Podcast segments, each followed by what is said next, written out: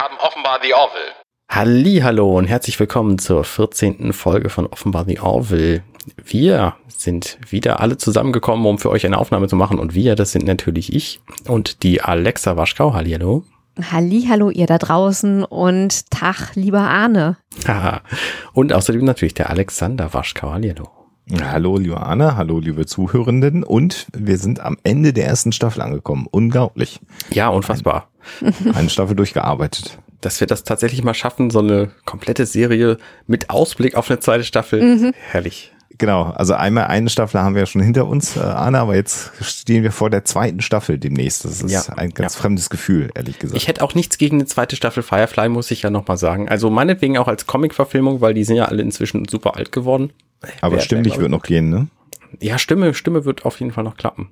Mm, Wir haben eine neue Folge, nämlich die zwölfte Folge der ersten Staffel, die letzte. Die heißt Gotteskult im Deutschen und auf Englisch heißt sie Mad Idolatry. Genau.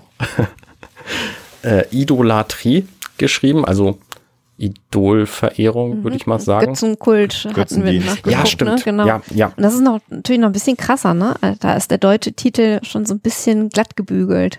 Gotteskult ist, Ja. ist krit also kritisch, aber ich finde halt, äh, Mad Idolatry ist irgendwie noch so ein Schippe drauf. Ja, das stimmt, das stimmt. Noch ein bisschen wahnsinniger im Ja. Grunde genommen. Richtig. Ja. Ähm, wir haben einen Kommentar.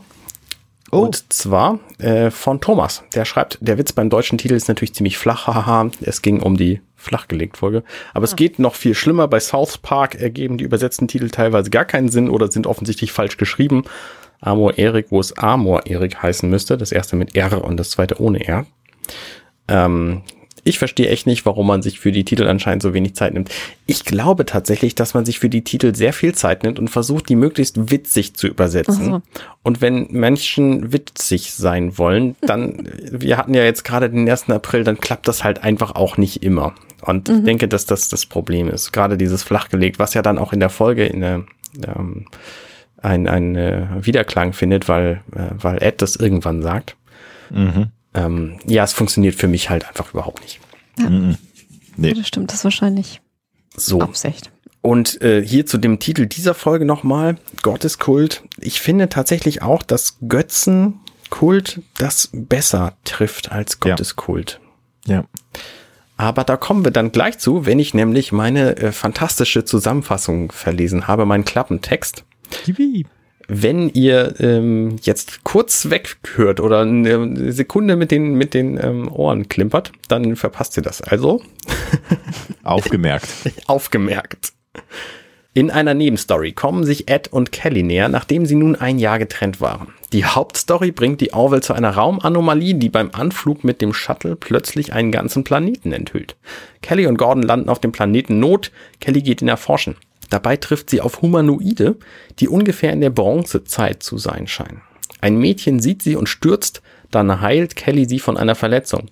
Nachdem sie den Planeten verlassen haben, verschwindet dieser überraschend wieder. Es stellt sich heraus, dass er alle elf Tage für einige Zeit erscheint und in seiner Abwesenheit in einer anderen Dimension 700 Jahre Zeit überdauert. Dementsprechend fortgeschritten ist die Zivilisation dort, die Kelly als Idol sowohl verehren als auch in der Erziehung als böse Gottesfigur benutzen. Kelly macht sich Vorwürfe, was ihre angehende Romanze zu Ed wieder ermüden lässt, da sie die aktuellen Probleme auf gemeinsame Unachtsamkeit und Unprofessionalität schiebt. Nach einer mittelalterlichen Episode auf dem Planeten folgt eine neuzeitliche, in der sie Isaac dort lassen, um die Situation zu retten. Beim letzten Treffen der Orville und des Planetenvolks bringt das Volk Isaac mit ihrem Raumschiff wieder zurück und bedankt sich. Letztlich war die religiöse Entwicklung des Planeten einfach unabdingbar und die Verehrung von Kelly ließ mit technischer Entwicklung nach. Ja. Ja, so kurz zusammengefasst, was passiert ist. Donnerwetter. Gut gemacht. Ja, die Folge beginnt mit Ed Mercer, der irgendwie versucht, Unterhaltung äh, zu finden abends äh, auf dem Schiff. Und das ist ziemlich lustig, weil alle außer ihm ein Privatleben haben hier an Bord des Schiffs. Das ist auch ein bisschen traurig, finde ich. Ja, Ja. total traurig. Ja. Und ich, ich finde es aber ähm, so filmisch nett gemacht, weil du an der Tatsache, dass er seine Uniformjacke aufmacht, sieht, äh, siehst, dass er im Feierabend ist sozusagen. Genau. Ja, ja. Das finde ich sehr schön dargestellt. Ja, finde ich auch gut. Das ist ein eindeutiges Zeichen in dem Moment, Mhm. wo er die Jacke aufmacht. Wobei ich mich natürlich auch immer noch frage, warum die einfach in ihrer Freizeit immer ihre Uniform irgendwie halb auf halb acht tragen, so. Nicht, nicht alle. Also John Lemar ist ja deutlich freizeitiger gekleidet, weil man damit als zweites klingelt, nachdem George äh, ähm, Malloy ja schon gesagt hat, ich bin äh, schon in meinem äh, Pyjama. Ähm, das ist ja jetzt bei John Lemar, der äh, eine junge Dame zu Gast hat, die auch übrigens in ihrer Freizeit die Uniformjacke trägt, aber sonst halt nichts. Ja, da weiß man auch nicht, ob sie in, in also ob sie während ihrer Arbeitszeit Ich vermute schon. würde. Ich Ja. vermute schon. Dingen- Tobacco heißt sie. Genau, und vor allen Dingen äh, sind sie, äh, also man sieht noch den Zigarettenrauch, also ich vermute Ich hätte mal, jetzt gedacht, es wäre ein Joint Ich gewesen. Ja, habe auch genau. gedacht, das ist keine Zigarette, ja. äh, das sind diese äh, Zigaretten, die so Okay. komisch äh, lustig riechen, Ja. wahrscheinlich. Ja. Ansonsten finde ich das spannend, dass wir hier mal eine, eine Person sehen, die wir einfach sonst nie sehen. Also ähm, auf der Brücke sind zwar ständig irgendwie Leute, die wir nie sehen, aber in den ganzen anderen Bereichen des Schiffes, ähm, abgesehen von der, von der Messhalle, wie heißt es auf Deutsch? Die äh, Kantine, Kantine, ähm, sehen wir halt normalerweise nicht Leute, die wir nicht kennen, sag ich mal. Aber es ist halt lustig, dass John DeMar natürlich gleich eine Frau mit an Bord hat. Das ist schon ganz lustig. Und jetzt gibt es eine sehr, sehr lustige Szene bei den Mocklands zu Hause. Genau, bei Kleiden und Bortes. Die hat mich sehr amüsiert. Ja, er kommt halt auch an und sagt, dann sagen sie, ja, du kannst hier reinkommen zu einem Glas von Opsala. Ähm, Ja. Und dann sagt, äh, sagt er, das ist total eine gute Idee, egal was das ist, ich trinke das gerne und dann füllen sie das in das Glas, das ist direkt die nächste Szene, das sieht ja aus wie Schlamm. Ich würde ja sagen, das war in Wirklichkeit ein Schokoladen-Protein-Shake. Stimmt. Hoffe ja. ich. Ja. Wobei ja, jetzt äh, könntet ihr, ihr gerne kommentieren wieder, ähm, bei ähm, DS9, die Kalasana, die hatten ja auch so ein dunkles, sehr zähes äh, Getränk, was die immer getrunken haben. Und jetzt merke ich schon, dass ich lange Zeit kein DS9 mehr gesehen habe. Das war aber tatsächlich schwarz. Kanar. Ah, Kanar war schwarz? Ich Kanar war, war schwarz und dickflüssig. Also das, was die äh, Kanadianer Okay. getrunken haben, Hm. war äh, schwarz und dickflüssig. Ach, das, das blaue Zeug, was Sorian Brandy, nee, was Genau. war das, was verboten war? ja, Das, das ist was war, anderes, ne? genau. Ah, Kanar, ja, genau. Der Kanar war das. Mhm. Genau. Jedenfalls wissen wir ja, dass die Moglins eine sehr andere Verdauung haben als andere Menschen. Ja. Wir lernen ja in der zweiten Staffel dann auch noch genaueres über diese Verdauung und Ja. äh, so. Ähm, und dass die dann sagen, naja, es ist bestimmt auch lustig, wenn es rauskommt, sagt Ed, und sie sagen, nee, das kommt nicht raus, sondern das wächst zu einem Parasiten heran. Ähm, das mag natürlich bei den Moglins funktionieren, äh, bei Menschen halt nicht so richtig. Aber Das krass ist finde ich, dass das trotzdem trinkt. Ich wollte gerade sagen, Ja. das ist halt das Geile, Ja. dass er halt ziemlich angeekelt ist, aber es dann halt trinkt. Das ist schon ziemlich abgefahren. Ja, und das finde ich ja auch wieder spannend, dass wir so wenig über die Moglins wissen. Also auch Ed hier, der ja Moglins nun auf seinem Schiff hat, weiß so wenig darüber, dass, dass das für ihn völlig neu war anscheinend. Ja. Ähm, ja. Und dann fragt er nach anderen Gesellschaft Seite, spielt. ja, also ich meine, wir lernen ja auch ständig dazu, ne? Also wenn du auf einmal äh, neue Kollegen hast oder so, die äh, aus einer anderen Kultur kommen, du weißt ja auch nicht immer sofort alles und dann lernt man sich halt irgendwie langsam kennen und lernt auch Ja. äh, mehr über andere. Äh, Dazu natürlich gut als Captain auf einem Schiff ähm, musste natürlich noch einen anderen Informationsstand haben, aber ich finde so ein paar Details, das macht durchaus Sinn, dass er die da sozusagen so on the fly erstmal lernt. Ja. Ich nehme auch an, dass Kelly das möglicherweise gewusst hätte, weil der erste Offizier muss ja im Grunde die gesamte Crew kennen. Das hatten wir Mhm. ja schon, schon mal. Ähm, er wusste es halt hier jetzt nicht, aber die sind ja schon extrem lange auf diesem Schiff. Die Mhm. jetzt ein Jahr zusammen, erfahren wir hier gleich. Stimmt. Ähm, da hätte er das durchaus schon mal erfahren können. Und auch dieses Spiel, was sie dann spielen, wo sie irgendwie so ein Drachenei durch die Gegend schmeißen und äh, keiner weiß warum, außer den Moglins. Ähm, und Ed ist halt keiner in diesem Fall. Weiß es halt nicht und hält es dann fest und fragt, naja, schmeißen wir es einfach hin und her und in dem Moment sticht da halt ein Messer raus, was so Ein ein, großer Dolch quasi. ein, ein Riesendolch, was, was mich äh, an den fantastischen Film Blade erinnert hat, wo das Messer von Blade ja, Ja. auch so eine Der Griff. ähm, der Griff, genau. Ja, das ist ein, ein ziemlich beknacktes Spiel. Das würde hier nur, nur Trottel spielen auf der Erde. Ähm, aber die Moglins finden das offensichtlich witzig. Ich finde auch ganz witzig, wie die Auflösung nachher ist, äh, dieses Spiels. Also, das, also, man will jetzt so sagen, wir sind in der Zukunft, ist ja kein Problem, aber es ist ja ein bisschen komplizierter tatsächlich. Weil er nämlich jetzt mit einem verbundenen Mhm. Hand bei sich im, im Quartier liegt Und ich finde diese Handy-Assoziation, die man so hat, also er hat natürlich da so ein Pad, auf dem er liest, was so schön leuchtet. Mhm.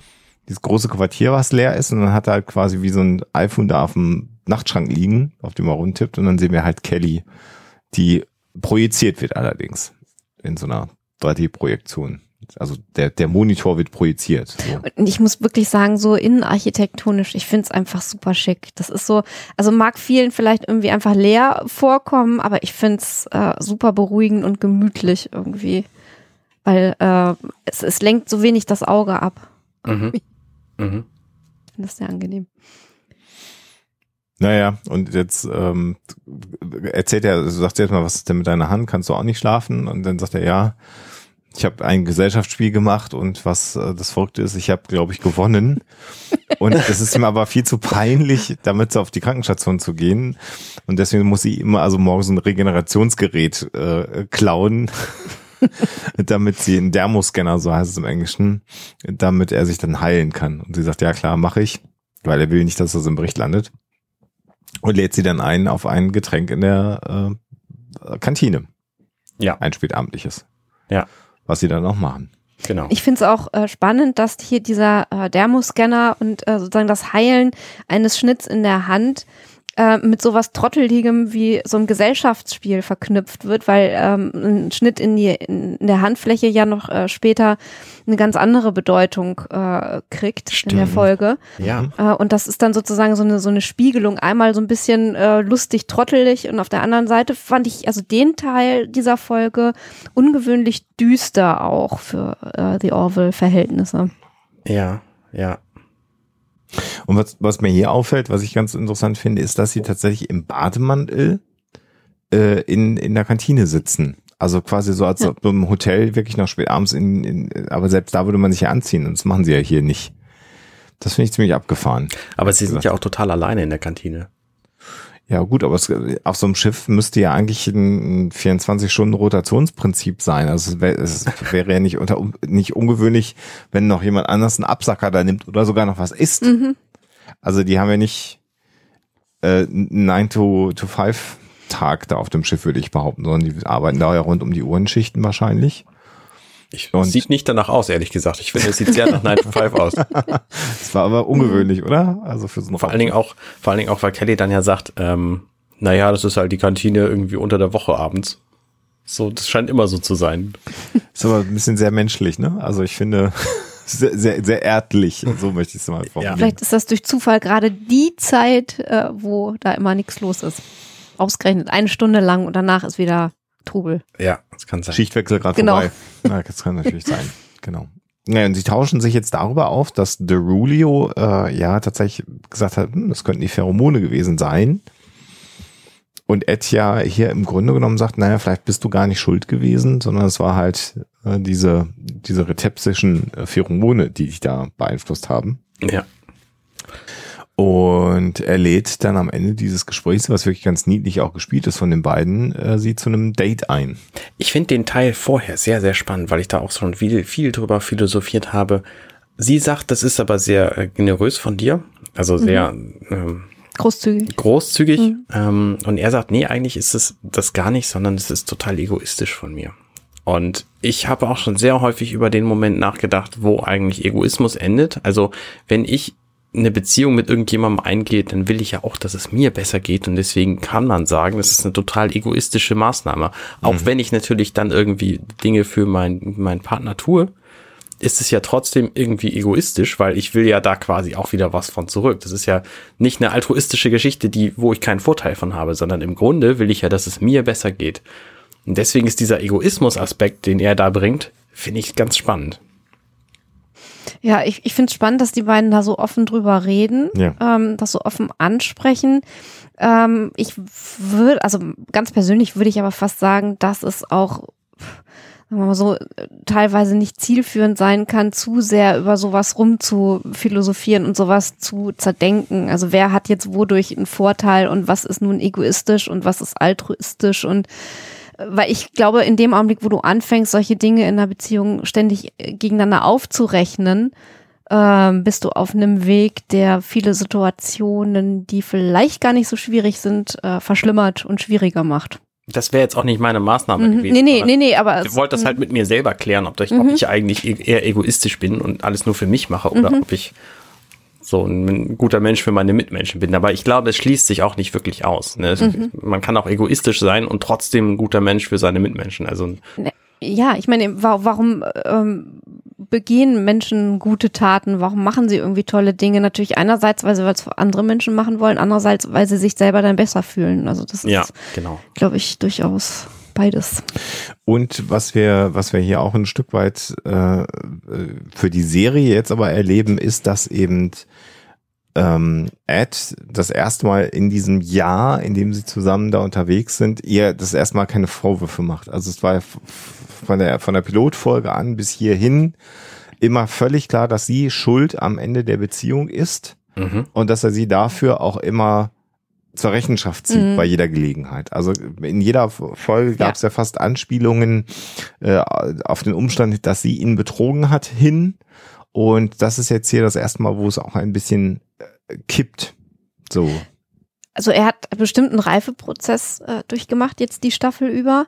Mhm. Äh, Was, was natürlich so ein bisschen ähm, krass ist, dass er sie immer oder fast immer, ich überlege jetzt gerade vor anderen Ja. äh, niedergemacht hat. Also wenn er irgendwelche doofen Anspielungen gemacht hat oder irgendwelche Schuldzuweisungen gemacht hat, dann war das ganz oft vor anderen Leuten und in den unmöglichsten Situationen, was echt äh, peinlich war und demütigend irgendwie. Mhm. Und so, und dieses, dieses Ernsthafte und Großzügige, das kommt jetzt in einem Vier-Augen-Gespräch durch. Ähm, Und da merkt man halt auch, dass dieses von, von dem eigenen Verhalten ablenken und so ein bisschen alles flapsig darstellen, so seine öffentliche Persona ist. Ähm, also von Ed. Und dass das jetzt wirklich ihm nahe geht und das sowas ganz Persönliches ist. So, und jetzt im Grunde genommen entscheiden sie, also sie nimmt dann einen kräftigen Zug aus dem Glas und er sagt, okay, komm, egal, jetzt trink mal ein. Und damit endet dann diese nette Szene, nämlich wie er da nochmal vermutlich Whisky äh, in die Gläser gießt. Ja. Und dann sehen wir, was ich sehr lustig fand, als ich das das erste Mal gesehen habe. Darf ich kurz mal vorher? Ja, gerne. Ähm, er sagt nämlich etwas, was wir sonst relativ selten erfahren. Morgen betreten wir unerforschten Raum. Also Ja, okay. wir erfahren relativ selten, was sie eigentlich die ganze Zeit machen. Wir kriegen immer nur diese sehr speziellen Episoden mit und wissen im Grunde gar nicht, was ihre, ihr Auftrag ist. Und offensichtlich ist ihr Auftrag hier einfach irgendwie Erforschung von unerforschtem Raum zu machen. Stimmt. Der Dayjob.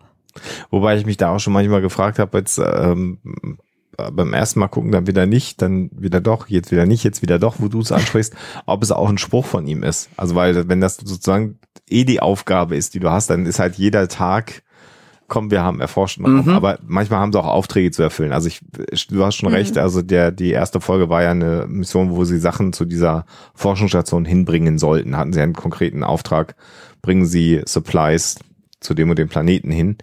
Ähm, äh, also in, in dem Fall, ja, ist der Auftrag gerade, wir erforschen hier einen neuen Sektor oder was auch immer. Ja, genau.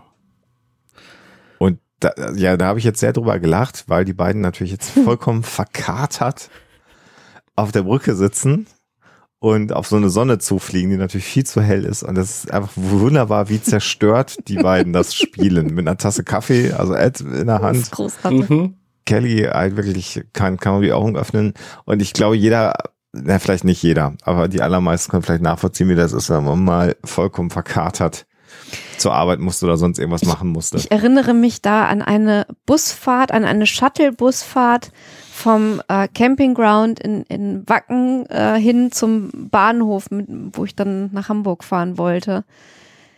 Und wo ich wirklich gedacht habe, das waren, weiß ich nicht, 10 Minuten, 20 vielleicht, wenn es hochkommt oder so. Und ich habe wirklich gedacht, ich überlebe diese Busfahrt nicht.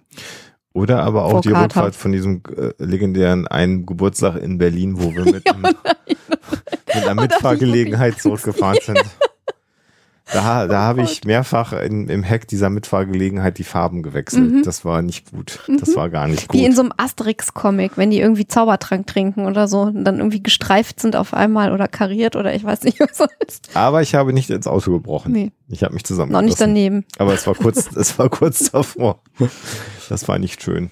Ja. Ja. Aber Und immerhin alle hast haben- du nicht dein iPhone verloren dabei, oder? Das hab ich Nee, das habe ich nicht vernommen. Nee. Da hattest, Ähm, du noch, hattest du da schon eins? Ich Ich glaube ja. nicht. Gott. Okay. Äh, und alle sind, sie fliegen jetzt auf die Sonne zu und alle sind total begeistert davon, finden das total schön und alle ganz happy. Aber die beiden halt nicht. Ja. Und ich frage mich, warum die Sonne auf dem Bildschirm überhaupt so hell dargestellt wird, dass man nicht erkennen kann, was da für Details drauf sind. Das wird sich ja, das ändert sich ja erst, als Kelly sagt, können wir das vielleicht dunkler machen, so. das ist echt clever, ne? Also natürlich dann gleich hier so die Tageslichtsonne. Und Isaac kann dann tatsächlich die Illumination äh, 20% dunkler machen, tatsächlich. Und dann wird es ein bisschen angenehmer. Ja. Und dann beginnt halt der Computer an zu piepen. Das ist auch sehr schön, was dann auch schon wieder Ed total nervt. Miep, miep, miep. Und sie herrlich, haben ja. jetzt halt äh, merkwürdige äh, Signale und irgendein ein, ein Feld, ein, ein Störfeld, was da entsteht. Genau. Und das wollen sie sich halt angucken, weil Isaac sagt, das ist eine einmalige Gelegenheit, das können wir uns nicht entgehen lassen. So, ja, wir, wir, wer weiß, wie lange das noch da ist. Wir müssen es heute machen. Und Kelly fragt, können wir das nicht vielleicht morgen? Nee, Ja, genau. es wäre dumm, jetzt nicht hinzufliegen. So. Und dann sagt sie halt, ja gut, okay, dann komme ich halt mit.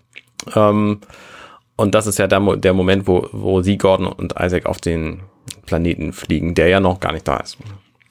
Wobei es halt schon auch sehr, sehr lustig ist, wie die einfach die ganze Zeit in diesem Dialog, also kommt noch zwischendrin so, dass Ed dann sagt zu Gordon, kannst du mal das Piepen ausmachen? äh, und dann gehen sie halt Mhm. und ja, darauf, darauf, auf diese Be- Nachbetrunkenheit, wie heißt das, äh, auf diesen Kater, Kater. Ähm, schiebe ich auch die ganzen Fehler, die Kelly gleich passieren. ja. Also äh, wir, Ja, wir sehen ja auch da im. Shuttle noch mal den Moment, ähm, wo sie einfach mal einen kompletten halben Liter Wasser aussäuft, weil sie einfach Nasdurst hat. Auch das kennt jeder. Auch das sollte jeder kennen, der das schon mal erlebt hat. Ähm, und dann plötzlich taucht halt der Planet auf und sie fliegen darauf zu. Ja. Und äh, das nimmt das Shuttle halt so ein bisschen mit und deswegen müssen sie da notlanden. Ähm, kann ich verstehen, weil das äh, wahrscheinlich auch überrascht ist, dass da so ein Planet plötzlich ist. Ja. Und dann müssen sie halt notlanden, machen das auch. Und das ist kein dramatisches Ding. Das können sie innerhalb von einer Stunde wieder beheben, Gott sei Dank, weil wenn es ein paar Tage gedauert hätte, wären sie wahrscheinlich da geblieben.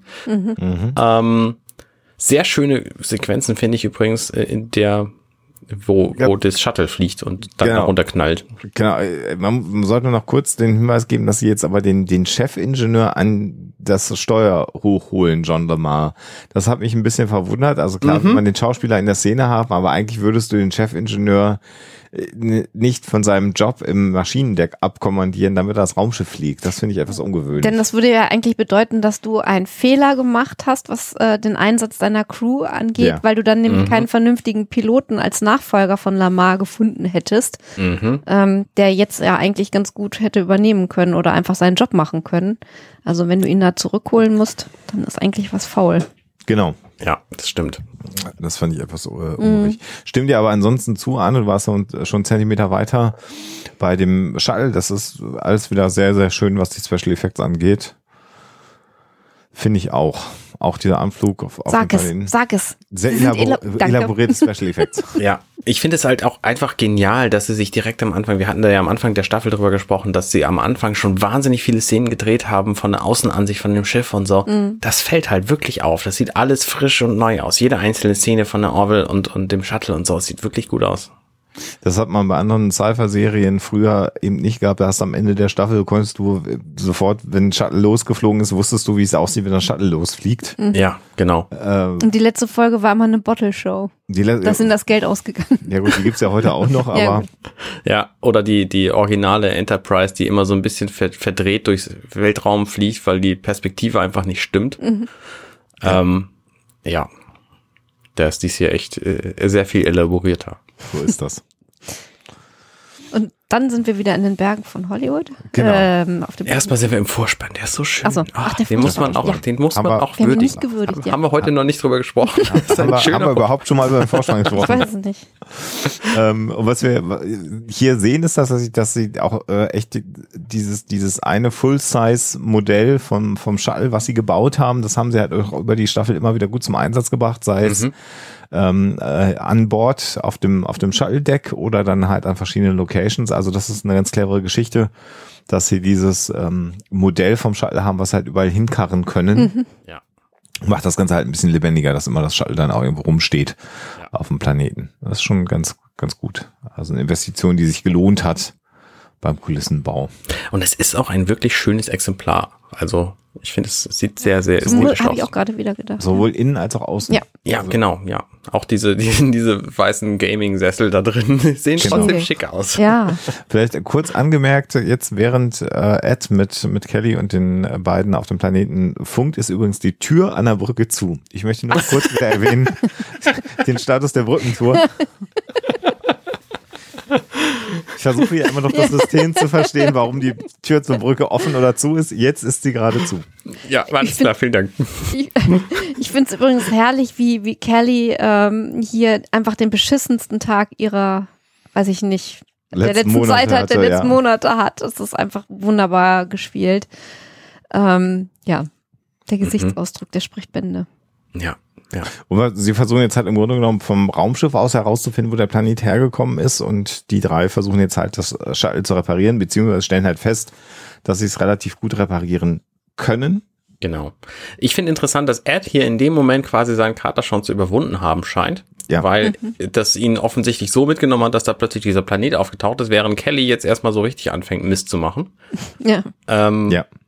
Sie geht nämlich erstmal ohne Gordon los und äh, obwohl der auch einfach nichts Besseres zu tun hat, als mitzukommen, theoretisch.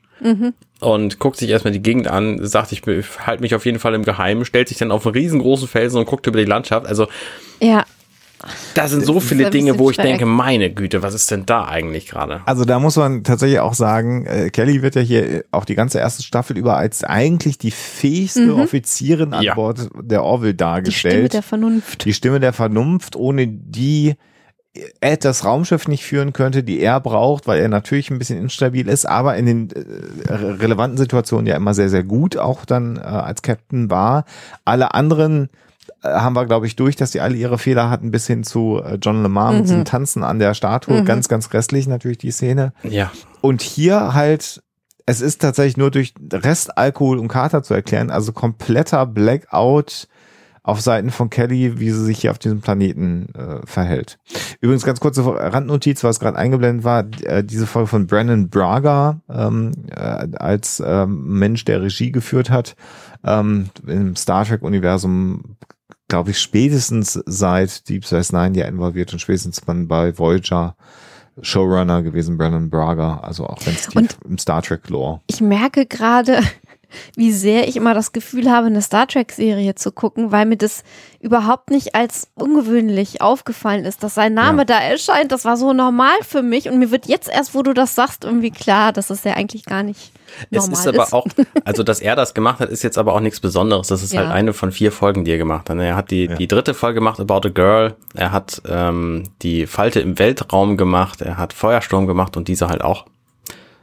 Also von daher, der ist schon schon ein gemachter Mann, sagt man so, ne? Mhm. Ja, und, und alles in den kalifornischen Bergen wird natürlich gedreht. Also wie wir es hier auch wieder sehen, das ist natürlich die Locations direkt vor Ort, die werden natürlich gerne genommen. Aber in, drehen sie mal draußen, das kommt ja auch nicht so oft vor.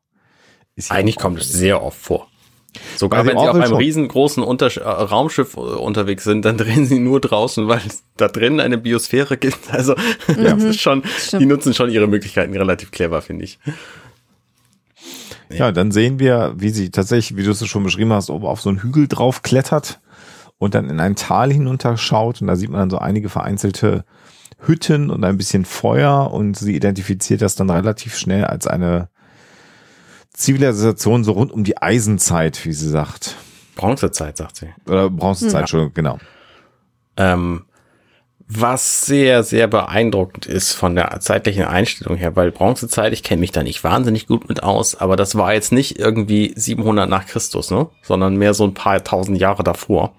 Ja. Die machen also in den kommenden 700 Jahren eine sehr große Entwicklung durch. Also schneller als wir hier. Nee, Schneller, Fall. erheblich schneller, ja. Und äh, danach kommt es dann wieder einigermaßen hin. Aber der erste Sprung, der ist wirklich krass. Ja. Von, von irgendwie in Zelten leben und auf Stöckern rumkauen. Ich, ich weiß auch nicht, ob sie nicht eigentlich meinten, irgendwie Frühmittelalter oder so, aber gut, da ließe sich jetzt drüber Aber da streiten. gab es also, ja auch schon Häuser bei uns. Also Häuser gab es bei uns ja schon eine ganze, Ja. ganze Weile. Äh, ja, Sehr schön ist jetzt übrigens der Hinweis von äh, Isaac, dass sie halt vorsichtig sein soll. Und sie sagt, ja, ja, brauchst mir nicht die Regeln erklären, äh, kulturelle Verschmutzung und so, ich weiß nicht, muss ich darauf aufpassen. Und dann sagt Isaac, das ist sehr lustig, ähm, ich wollte nur hilfreich sein, sie brauchen nicht, ja. was sagt Captain Mercer immer, pissig zu sein. Das ist sehr, sehr ja. schön. Ja. Und ich finde das so schön, wie sie hier einfach ihre, ihre Selbsteinschätzung, wie die voll daneben greift. Sie steht voll auf diesem Felsen, ne? wie so ein, wie so ein Captain Morgan und ähm, ja. sagt, sie, sie hält sich versteckt. Also allein mhm. in dem mhm. Moment, wo sie da rumsteht, da könnten sie von jeder Seite Leute mhm. sehen. Von jeder mhm. Seite. Geht gar nicht. Und dann das laufen da Kinder vorbei und anstatt dass sie stehen bleibt, läuft sie noch weiter und tritt auf den Ast drauf. Aha. Sodass die Kinder sie auch wirklich sehen und dann fällt das Kind hin ja. Und anstatt jetzt irgendwie. Na, ich meine, ja, dem Kind zu helfen, sehe ich dann schon wieder ein, weil sie ist ja im Grunde auch Verursacher von dieser Verletzung. Also in dem Moment, wo die Kinder sie sehen und darauf reagieren, ist, ist eigentlich schon alles vorbei. So, ja. so und dem Kind dann zu helfen, finde ich okay. Aber sie macht es überhaupt nicht vor, vorsichtig, ne, sondern sie sagt, hey, ich bin Kelly, ich bin Kelly, ich bin ja. Kelly äh, und, und hier, ich kann dir helfen. Guck mal, das ist voll, voll Reparaturwerkzeug für Menschen und so. Ähm, versteht das Kind natürlich nicht. Das Kind sieht übrigens überhaupt nicht nach bronzezeitlichen Menschen das, aus. Dankeschön, Dankeschön. Also ja. Neandertaler-Gene hat die da, äh, wie, wie wir heutzutage irgendwie zwei bis vier Prozent und nicht irgendwie 30 bis 70. Das ist wie die damals halt so. Also ähm, ist auf jeden Fall auch von der von der Kleidung her äh, definitiv. Ganz unpassend, ja. Äh, ja, ja. Also da. Aber, gut, es ist Science Fiction, da hast du natürlich immer gewisse Freiheiten. Ja. Jedenfalls äh, ist Kelly hier einfach auch extrem unvorsichtig, was das angeht. Und das, obwohl sie es vorher anders behauptet hat. Ähm, das ist nicht, nicht gut. Und also da ist leider halt auch, äh, da und in einer späteren ähnlichen Szene auf dem Planeten, finde ich, ist halt auch die äh, Schwäche dieser Folge zu finden, weil ähm, das so out of character ist, dass du es eigentlich nicht mal mehr mit Carter erklären kannst. Ja. Also diese Szene gerade noch so, aber die späteren auf keinen Fall mehr. Das sehe ich auch so. Ja. Weil vor allen Dingen ist ja nach den späteren, die späteren Szenen sind ja auch zwölf Tage hin. Also. Ja. Naja, erstmal äh, kommen dann ja noch andere Bewohner und sie haut dann ab, aber alle Bewohner sehen sie natürlich. Und dann sind wir wieder zurück an Bord der Orville und haben dann einen äh, Admiral hier, gespielt von Kelly Hu. Ja, ist schön, ja. Und äh, hier ist ähm, ähm, Ed ein bisschen unaufrichtig, möchte man mal meinen, ne? Mhm. Ah, ich muss kurz bevor wir von der, von der Szene auf dem Planeten wegspringen. Offensichtlich haben die Leute, die da sind, allesamt ein fantastisches fotografisches Gedächtnis. Ja, das stimmt. So, da kommen wir aber dann später zu, wie, wie das Guter Hinweis. Ja, ja, das stimmt was. Genau. Genau. Und jetzt stellen sie also fest, dass der Planet demnächst wechselt, gehen wird und er meldet das zurück und dann sagt sie, ja, bleiben Sie mal da und gucken Sie sich das an. Das ist ja sehr, sehr interessant. Bleiben Sie da erstmal vor Ort. Und dann sagt Kelly, warum hast du ihr das nicht erzählt? Ja, und da sehen wir dann, okay, sie finden wieder so ein bisschen zueinander und sie schummeln füreinander rum, so. Und das ist natürlich dann auch der Moment, der ihnen am Ende das Genick bricht, sag ich mal. Mhm. Ähm, weil das halt nicht sein darf. Ja. Und hier sagt sie selber, was ich getan habe, war blöd und ich habe nicht aufgepasst mhm. und du solltest auch mir für mich nicht nicht nicht äh, äh, lügen oder mir den Rücken decken. Und das ist schon auch sehr, sehr ungewöhnlich. Also, weil sie sagt hier, was ich getan habe, war total doof. Und dann geht die Folge ja noch ein bisschen weiter, aber hier sagt sie es ja selber. Mhm. Ja, und aber das, das, ah, also ich, ich, für mich passt schon da nicht so richtig zusammen. Also ähm, sie hätte sich da der Konsequenzen noch mehr bewusst sein äh, dürfen. Und ich weiß gar nicht, habe ich das nicht mitgekriegt? Die haben vorher einen Scan, äh, nee, nee, konnten die einen Scan machen? Das heißt, nee. sie wussten nicht, ob da äh, Leute drauf nee, wohnen auf dem Planeten oder nicht. Erst. Genau, erstmal abstürzen. Genau, die haben halt diese Anomalie gefunden, sind dann abgestürzt und wussten halt mhm. noch nichts. Und in dem Moment hat halt Ed einen äh, Multiphasen-Scan angeordnet. Mhm. Und das ist ja dann auch das, was dazu führt, dass sie wissen, wann der Planet wiederkommt und mhm. so, was mit dem los ist. Naja, weil sie jetzt da so blöd rumfliegen äh, müssen äh, und warten müssen, erinnert sie äh, Ed daran, dass sie ja noch ein Date haben und dann sind wir wieder zurück auf der Brücke. Das hätte auch ähm, die Basis für sehr viele äh, Seth MacFarlane-mäßige Gags bieten können, wie sie da also nun elf Tage irgendwie auf dem Schiff rumhocken ja. und jeder sich irgendwie beschäftigen muss. Das wäre sehr witzig gewesen, aber das, Das Date stimmt, ist auch ja. schön. Wobei so ein bisschen äh, machen sie es ja, weil jetzt sie sagen, jetzt sind zwölf Tage, hm, sehr, sehr komisch. Und dann sagte Gordon Malloy, naja, soll ich mal Monopoly-Spiel holen? Und Genau. Wolf ist sagt, auch soll ich das Le- Letchcom holen? Also wieder dieses komische Osterei mit dem Messer. äh, und in dem Ja. Moment beginnt dann aber der Planet sich aufzulösen. Und ist dann weg. Genau. Mit Geräusch. Ja. Stimmt, mit Ja. Geräusch. Oh Mann. Ja, ja, ja. Ja, nee, das kannst du nicht machen. Oh Gott, oh Gott. Ja, ja, stimmt. Das war das Planetenauflösgeräusch. Genau. Und dann gibt's eine wunderschöne Szene, ähm, wo äh, Isaac sagt, oh, ich habe eine Idee, warum das so ist. Und dann äh, sagt er, aber bevor ich was verrate, kommt mal alle mit in den Besprechungsraum, der ist ja Genau. nur ein paar Türen weiter. genau. Ich habe ich hab da auch gerade parallel meine PowerPoint-Präsentation vorbereitet, Richtig. die er dann auch zeigt. Mit John Lamar als Co-Referenten. Wobei ich allerdings glaube, dass Isaac das tatsächlich auf dem Weg von der Brücke bis, äh, bis in den. Besprechungsraum schaffen könnte. Also er schaffen könnte hier diese Ja. Präsentation. Ja, da, da habe ich keinen Zweifel. Äh, schön finde ich an dieser, an diesem ersten Bild in, aus dem Besprechungsraum, dass es tatsächlich ein echter Bildschirm ist, der da an der Wand ist, der sich im Tisch wiederum spiegelt. Ja. Weil das schon- kann, kann man natürlich in den alten Star Trek Serien alles nicht, weil das dann nirgendwann echte Bildschirme waren. So, deswegen finde ich das, äh, das ist so ein Moment, da freue ich mich gerade drüber. Übrigens ähm, ist mir neulich erst ähm, klar geworden, oder ich habe es neulich erst mitgekriegt, dass wir Penny Johnson Gerald äh, noch in einer anderen Serie gerade sehen. Wir gucken nämlich Castle.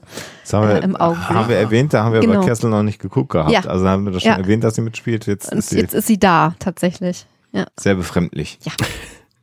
Aber cool. Ja. Ähm, dann gibt es diesen schönen Moment, wo ähm, Isaac erklären will, was ein mehrphasiger Orbit ist. Und Ed sagt, äh, tun wir mal so, als wüsste ich nicht, was das ist. Und Gordon, wissen Sie denn, was das ist? Und Ed sagt, nein, weiß ich nicht. Naja, dann können wir einfach das sagen. Ja. Und Ed, Das ist sehr Dankeschön. Ja, ja. Das, das ist so ein typischer, das ist ein, ein sehr, sehr schönes Beispiel für Seth MacFarlane Humor, den ich wirklich schätze. Ja. Also das ist, äh, das finde ich sehr, sehr gut, sowas. Äh, und äh, das mit dem Monitor haben wir aber schon mal an einer anderen Stelle erwähnt. Und es ist im Grunde genommen ein, ein wir, wir freuen uns darüber, es ist natürlich für die Produktion eigentlich viel einfacher, äh, jetzt hier einen, einen vernünftigen Monitor zu haben, den du bespielen kannst. Da hast du halt einen Grafiker, der bastelt das schnell. Und ähm, wenn es Monitore in der Größe gibt, ist es halt viel einfacher für die Produktion. Also wenn man das früher per Special Effects reinbasteln musste, war es halt ein Special Effekt.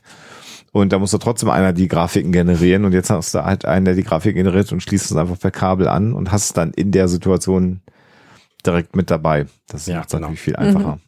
Aber sieht äh, hübsch aus, wie du schon sagst. Ja, wir erfahren eben jetzt dann, dass der Planet im Grunde genommen äh, durch zwei Universen reist. Bei dem Umlauf um diese Sonne und auf dem anderen Universum gibt's auch noch eine Sonne, die quasi fast identisch ist und das führt dazu, dass äh, der Planet dann immer verschwindet, weil er dann wieder in das andere Universum reinreist. Das ist Genau. ein bisschen abgefahren. Und sich dann halt auch im anderen Universum quasi so entwickelt, als wäre er hier geblieben, nur äh, dauert es halt 700 Jahre. Also deswegen diese gleiche Sonne. Also Ja. ähm, damit die Lebensbedingungen sich nicht ändern müssen in dem Moment, wo der das Universum wechselt. Das finde ich ganz clever gemacht. Mhm. Genau. Und es wird jetzt wieder so ungefähr, äh, wird dann gefragt, wann kommt er denn wieder? Und dann sagt halt John Lamar wieder ungefähr elf Tage. Und dann sagt John, okay, dann warten wir doch einfach mal, was passieren wird. Ja. Und ich bin echt erstaunt, dass die auf diesem Schiff offenbar nichts zu tun haben für elf Tage. Ich meine, das kann doch nicht sein. Die müssen doch, die müssen, also ich meine, Lara fragt hier ganz akut, was, was sollen wir denn elf Tage lang machen? Die müssen doch irgendwelche Aufgaben haben. Die fliegen doch ständig tagelang irgendwo hin. Das kann Ja. doch nicht angehen, dass sie nichts zu tun wissen. Und wenn du, wenn du das, wenn du das Schiff putzt oder eine, eine Inspektion machst, oder sonst Maschinenraum überholen. Ja. Keine Ahnung. genau, Calibration. Daten archivieren. Genau, Le Level 3 Kalibrierung der Sensoren. Also auf, Mhm. da ist auf, im Star Trek-Universum den Leuten immer was eingefallen. Genau, und Ed und Kelly haben natürlich eine Idee, was sie machen können, nämlich sie essen, also wie wir dann sehen, Sie daten. sie Ja. daten, genau. Und dieses Kostüm irritiert mich ein bisschen, aber das passt in den Kleidungsstil, Mhm. was, was wir ja schon öfter erwähnt haben, weil das auch wieder so ein äh, Oberteil, es ist, glaube ich, ein Kleid mit lauter Bändern wieder ist, ne? Ja, das ist so ein, ja, genau, so, ein- so, ein, so ein Oberteil aus Bändern, aber das Material ist, scheint mir Wolle zu sein, wenn ich das richtig gesehen habe. Ist auf jeden Fall so ein recht dickes Material und ich habe mich die ganze Zeit gefragt, ob das wirklich angenehm ist, das zu tragen, direkt auf der Haut irgendwie, also Hm, Keine gute Ahnung. Überlegung. Vielleicht ist es einfach genial gewaschen. mhm. Ich finde Und spannend, dass sie hier so super auffällig gekleidet ist und er einfach so ein schwarzes Oberteil hat, wo niemand drüber nachdenken würde. so, so, ja, aber so unschick ist es jetzt eigentlich auch nicht. Also es ist nicht das Uniform-Ding sie, also das T-Shirt, was er unter der Uniform hat, es ist schon irgendwie zivil. Ja, sonst hätte es ja einen bunten Kragen. Was hätte er anziehen? Ein Anzug? Ich weiß nicht. Haben die, tragen Also, die sowas überhaupt noch? Ich, sa- ich sag mal so, Will Riker hätte sich was Buntes Ja angezogen. gut, Mike, aber das ist Wäre tiefer ausgeschnitten gewesen bei Rebecca. Das muss man auch mal sagen. Brusthaare hätten. Genau. Das muss man auch mal ganz Ja, anders ja. sagen. Es wäre so der John Lamar-Typ. Ja. Ja, Dann ja, hätte er ja. sich so elegant das Bein schwingend auf den Stuhl gesetzt. Und äh, also der Gag einer Szene ist natürlich, dass äh, Ed überhaupt nicht kochen kann, was Mhm. jetzt aber auch Kelly ja im Grunde genommen weiß. Und dann äh, sagt er, ja, ich habe noch mal was anderes vorbereitet, nämlich Peanut Butter and Jelly ähm, Toasts äh, oder Brot. Also er sagt Brot, aber es ist halt Weißbrot, Ja. weil auch in der Zukunft Labertoast.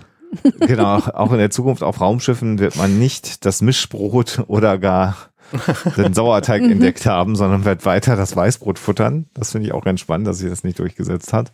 Mhm. Ähm, und äh, er hat halt die Erdnussbutter und Kelly hat halt die äh, Marmelade. finde ich, finde ich einen schönen Twist. Er sagt halt, naja, also Mhm. bei Peanut Butter und Jelly Sandwiches, da kann man nichts falsch machen, weil Mhm. es gibt halt Peanut Butter und Jelly, so, das schmeißt Genau. du zusammen. Und in Wirklichkeit macht er sich aber super viele Sorgen, Mhm. dass man dann auch viel falsch machen kann. Ich hatte keinen Messbecher und so. Und, ähm, nutzt Mhm. Ja, wobei das das dann ja nur ein gleichzeitig. Spruch ist. Ich nutzt, glaube, nee, tatsächlich, also ja, es ist vielleicht auch nur ein Spruch, aber er nutzt es ja dann tatsächlich auch. Also er kann es offensichtlich entweder nicht oder er äh, findet seinen, Das ist ein Vorwand. Vorwand, um Ja, sie zu küssen, so zu Ja, gut. ja. Ähm, aber die Erklärung, ich hatte kein Messbecher und dann kriege ich das mit dem Verhältnis nicht hin. Und Ja. so, das fand ich schon süß. Also, Also es ist eine, eine sehr, äh, ich überlege gerade, ob ich das wirklich romantisch finde. Aber für die, für die, Be also für die beiden halt schon. Ja, ja, für die beiden schon, aber ich, ja. Es hat halt sehr gut, also für uns Zuschauer etabliert es sehr gut, dass er einfach wirklich nicht kochen kann und Mhm. dass die beiden das auch wissen. ja. Ja, und dass sie halt drauf steht, wenn er halt so einen Unsinn redet. Mhm, ja. Also sonst wären Das sie auch nicht verheiratet Ja. gewesen. Also auch das wird ja hier Ja. Mhm. weiter. Also sie steht ja darauf, Auf, dass auf er sich so seinen quirky Humor. Genau. Ja. Genau. Und dann küsst sie ihn halt, weil er hat halt Erdnussbutter und sie hat Jelly. Und es ist ein sehr intensiver Kuss. Und dann sagt er, ja, du bist die bessere Köchin als ich. Ja. Sehr schön. Also in der Szene funktioniert es auf jeden Fall. Genau, und dann küssen sie sich halt nochmal deutlich länger. Und man könnte meinen, dass die beiden jetzt wieder zusammen sind. Oha. So schnell geht das ja nicht bei allen. Ähm, Ja, wobei sich das ja schon seit, weiß ich nicht, Folge zwei oder sogar schon in der ersten eigentlich. angedeutet hat, dass da noch irgendwie ja, irgendwas. Ja, ja. ja, ja, das, das stimmt schon. Sie werden wahrscheinlich zusammen, die, äh, die, äh, also das Quartier wird sie wahrscheinlich nicht verlassen haben. Würde ich jetzt mal behaupten. Nach dem Sandwich. Interessante Ja, Theorie. habe ich ehrlich, warum habe ich da nicht drüber nachgedacht? Ja, keine Ahnung. Wahrscheinlich nicht. Sie zieht sich doch nicht zum Essen nicht. Also, Okay, jetzt haben wir uns geküsst, jetzt gehe ich wieder. genau. Wer weiß. Vielleicht will sie es langsam angehen lassen. Mhm. Es gibt ja so Leute. Mhm. Nach elf Tagen sind wir dann also wieder auf der Brücke und wir stellen Stimmt, fest, das hat elf Tage gedauert, das Date. ja, der Planet ist wieder da. Genau. Ich finde es schön, dass sie das immer kommentieren, wenn der Planet verschwindet. Ja. Captain! Obwohl das auf dem Bildschirm deutlich zu sehen ist. Und auch gleich, der Planet kommt. taucht wieder auf. so schön. Und sie stehen halt auch alle auf der Brücke, ähm, passenderweise. Also sie haben jetzt diesen Termin tatsächlich alle auch ordentlich abgewartet. Also selbst die Ärztin ist an Bord der Brücke jetzt äh, dabei. Jetzt habe ich gar nicht aufgepasst, ob die Tür offen ist. Sieht man das? You had one job. Die Tür ist offen Okay. Auf der Was, Brücke. was sagt uns das jetzt? Ich habe keine Ahnung. Tag der offenen Tür. Ja. Genau. Und dann stellen sie halt fest, dass nach elf Tagen offensichtlich dieser Planet 700 Jahre weitergegangen ist. Und äh, die wissen sich nicht, sich nicht zu erklären. Gordon hat eine perfekte Antwort parat. Ähm, und dann entscheiden sie sich auf den Planeten zu fliegen, um einfach mal nachzugucken, was da jetzt los ist. Und da passieren die nächsten Trotteligkeiten und die sind einfach nicht mit Die zu erklären. So trottelig, diese Trotteligkeiten. Ja, Sie sehen ein, dass sie wenig Zeit haben, um sich neue Klamotten zu beschaffen. So, sie können das Shuttle immerhin tarnen. Das machen sie diesmal, weil es halt auch noch intakt ist in dem Moment, wo sie runtergehen. Gehen da dann gleich zu fünft hin, stellen fest, oh Mensch, hier ist ja plötzlich viel mehr Stadt als vorher. Vielleicht mal ganz kurz, weil du gesagt hast, Gordon hat eine schöne Erklärung. Also äh, Lara sagt halt dann immer, wie kann das denn alles sein? Bevölkerungswachstum, Technologiefortschritt, viel mehr äh, Leute, viel mehr Städte. Wie kann das sein in elf Tagen? Und Gordon sagt einfach Furzraum. Drogen. ich, ich finde, man sollte diese Erklärung schon noch einmal, du hast sie ja kurz erwähnt, aber ich finde, man kann es nochmal erwähnen. Ich, Ähm. ich fand es beim Gucken schon so witzig. Ich dachte, ich nehme den Leuten, die das noch nicht gesehen haben, vielleicht Oh. nichts vorweg diesmal. Aber naja. ich glaube, wir erklären jeden Ach, Witz. so schön, der Spruch. Man muss Witze sind auch gut, wenn man sie erklärt hat. Aber wir sehen dann eben, dass sie zurück auf den Planeten dann fliegen. Ähm, sie haben ja auch diese schöne Tarnfunktion, die sie benutzen, aber nachdem sie dann in der Shuttle gelandet haben, ist war auch vorbei mit der Tarnung, sondern jetzt stehen sie halt zu zu, auf dem sechs, Aussichtsfelsen. Bei ein, zwei, Ja, tatsächlich zu sechs, nee, zu fünft stehen sie jetzt oben auf diesem Felsen. Auf demselben Felsen natürlich. Ja, natürlich. Ja. Der immer noch da ist. Auch nach 700 Jahren hat sich da nichts geändert. Ja. Das ist schon auch ein bisschen crazy. Ja, in der Tat. Und dann unterhalten sie sich über äh, Klamotten und wie sie da rankommen und stellen dann fest, sie gehen einfach runter und wollen sich welche klauen, Ja. Was schon mal bekloppt ist. Ähm, Aber äh, ein altes, äh, bekanntes Motiv, ne? Hast du in so Zeitreise-Filmen, hast du bei äh, Science Fiction irgendwie, also das, so dieses, ich muss mir irgendwo was klauen, damit ich nicht auffalle. Hat man schon häufiger mal. Aber es ist trotzdem eine dumme, dumme, dumme Idee. ja, Vor allem so schlecht vorbereitet. Also selbst mit wenig Zeit, die der Ja. Planet da ist, könnte man das natürlich äh, bisschen besser machen. Nicht in knallbunten Uniformen runtergehen zum Beispiel. Genau. Und jetzt stellen sie halt genau jetzt nochmal fest bei dem Scan, den sie machen und der Beschreibung, dass die Stadt anders aussieht, dass jetzt tatsächlich 700 Jahre rum sind. Und äh, ja, jetzt gehen wir mal ein bisschen rum und äh, scannen mal dem, Teil- die Stadt Isaac, damit wir wissen, was sie tragen. Und dann hat ja Gordon diese schlaue Idee, guck mal, da hängt doch Wäsche. Ja. Das ist ja wirklich so das, das, der, der Unsinn. Also die Idee war ja schon da, dass man es professionell macht, aber nein, Gordon sagt, nee, komm, wir klauen, klauen einfach Wäsche von der Wäscheleine, von so einem Häuschen im Wald. Guck Ja. mal, ein Tiny House. Kannst du nicht verkneifen. Wir gucken gerade auf, auf YouTube Tiny House Channels. Ja, wer nicht. Färbt Wer nicht. ab. Genau, dann sind sie gerade dabei, die Wäsche zu klauen, dann kommt natürlich die Bewohnerin des Hauses raus und sieht sie da alle stehen.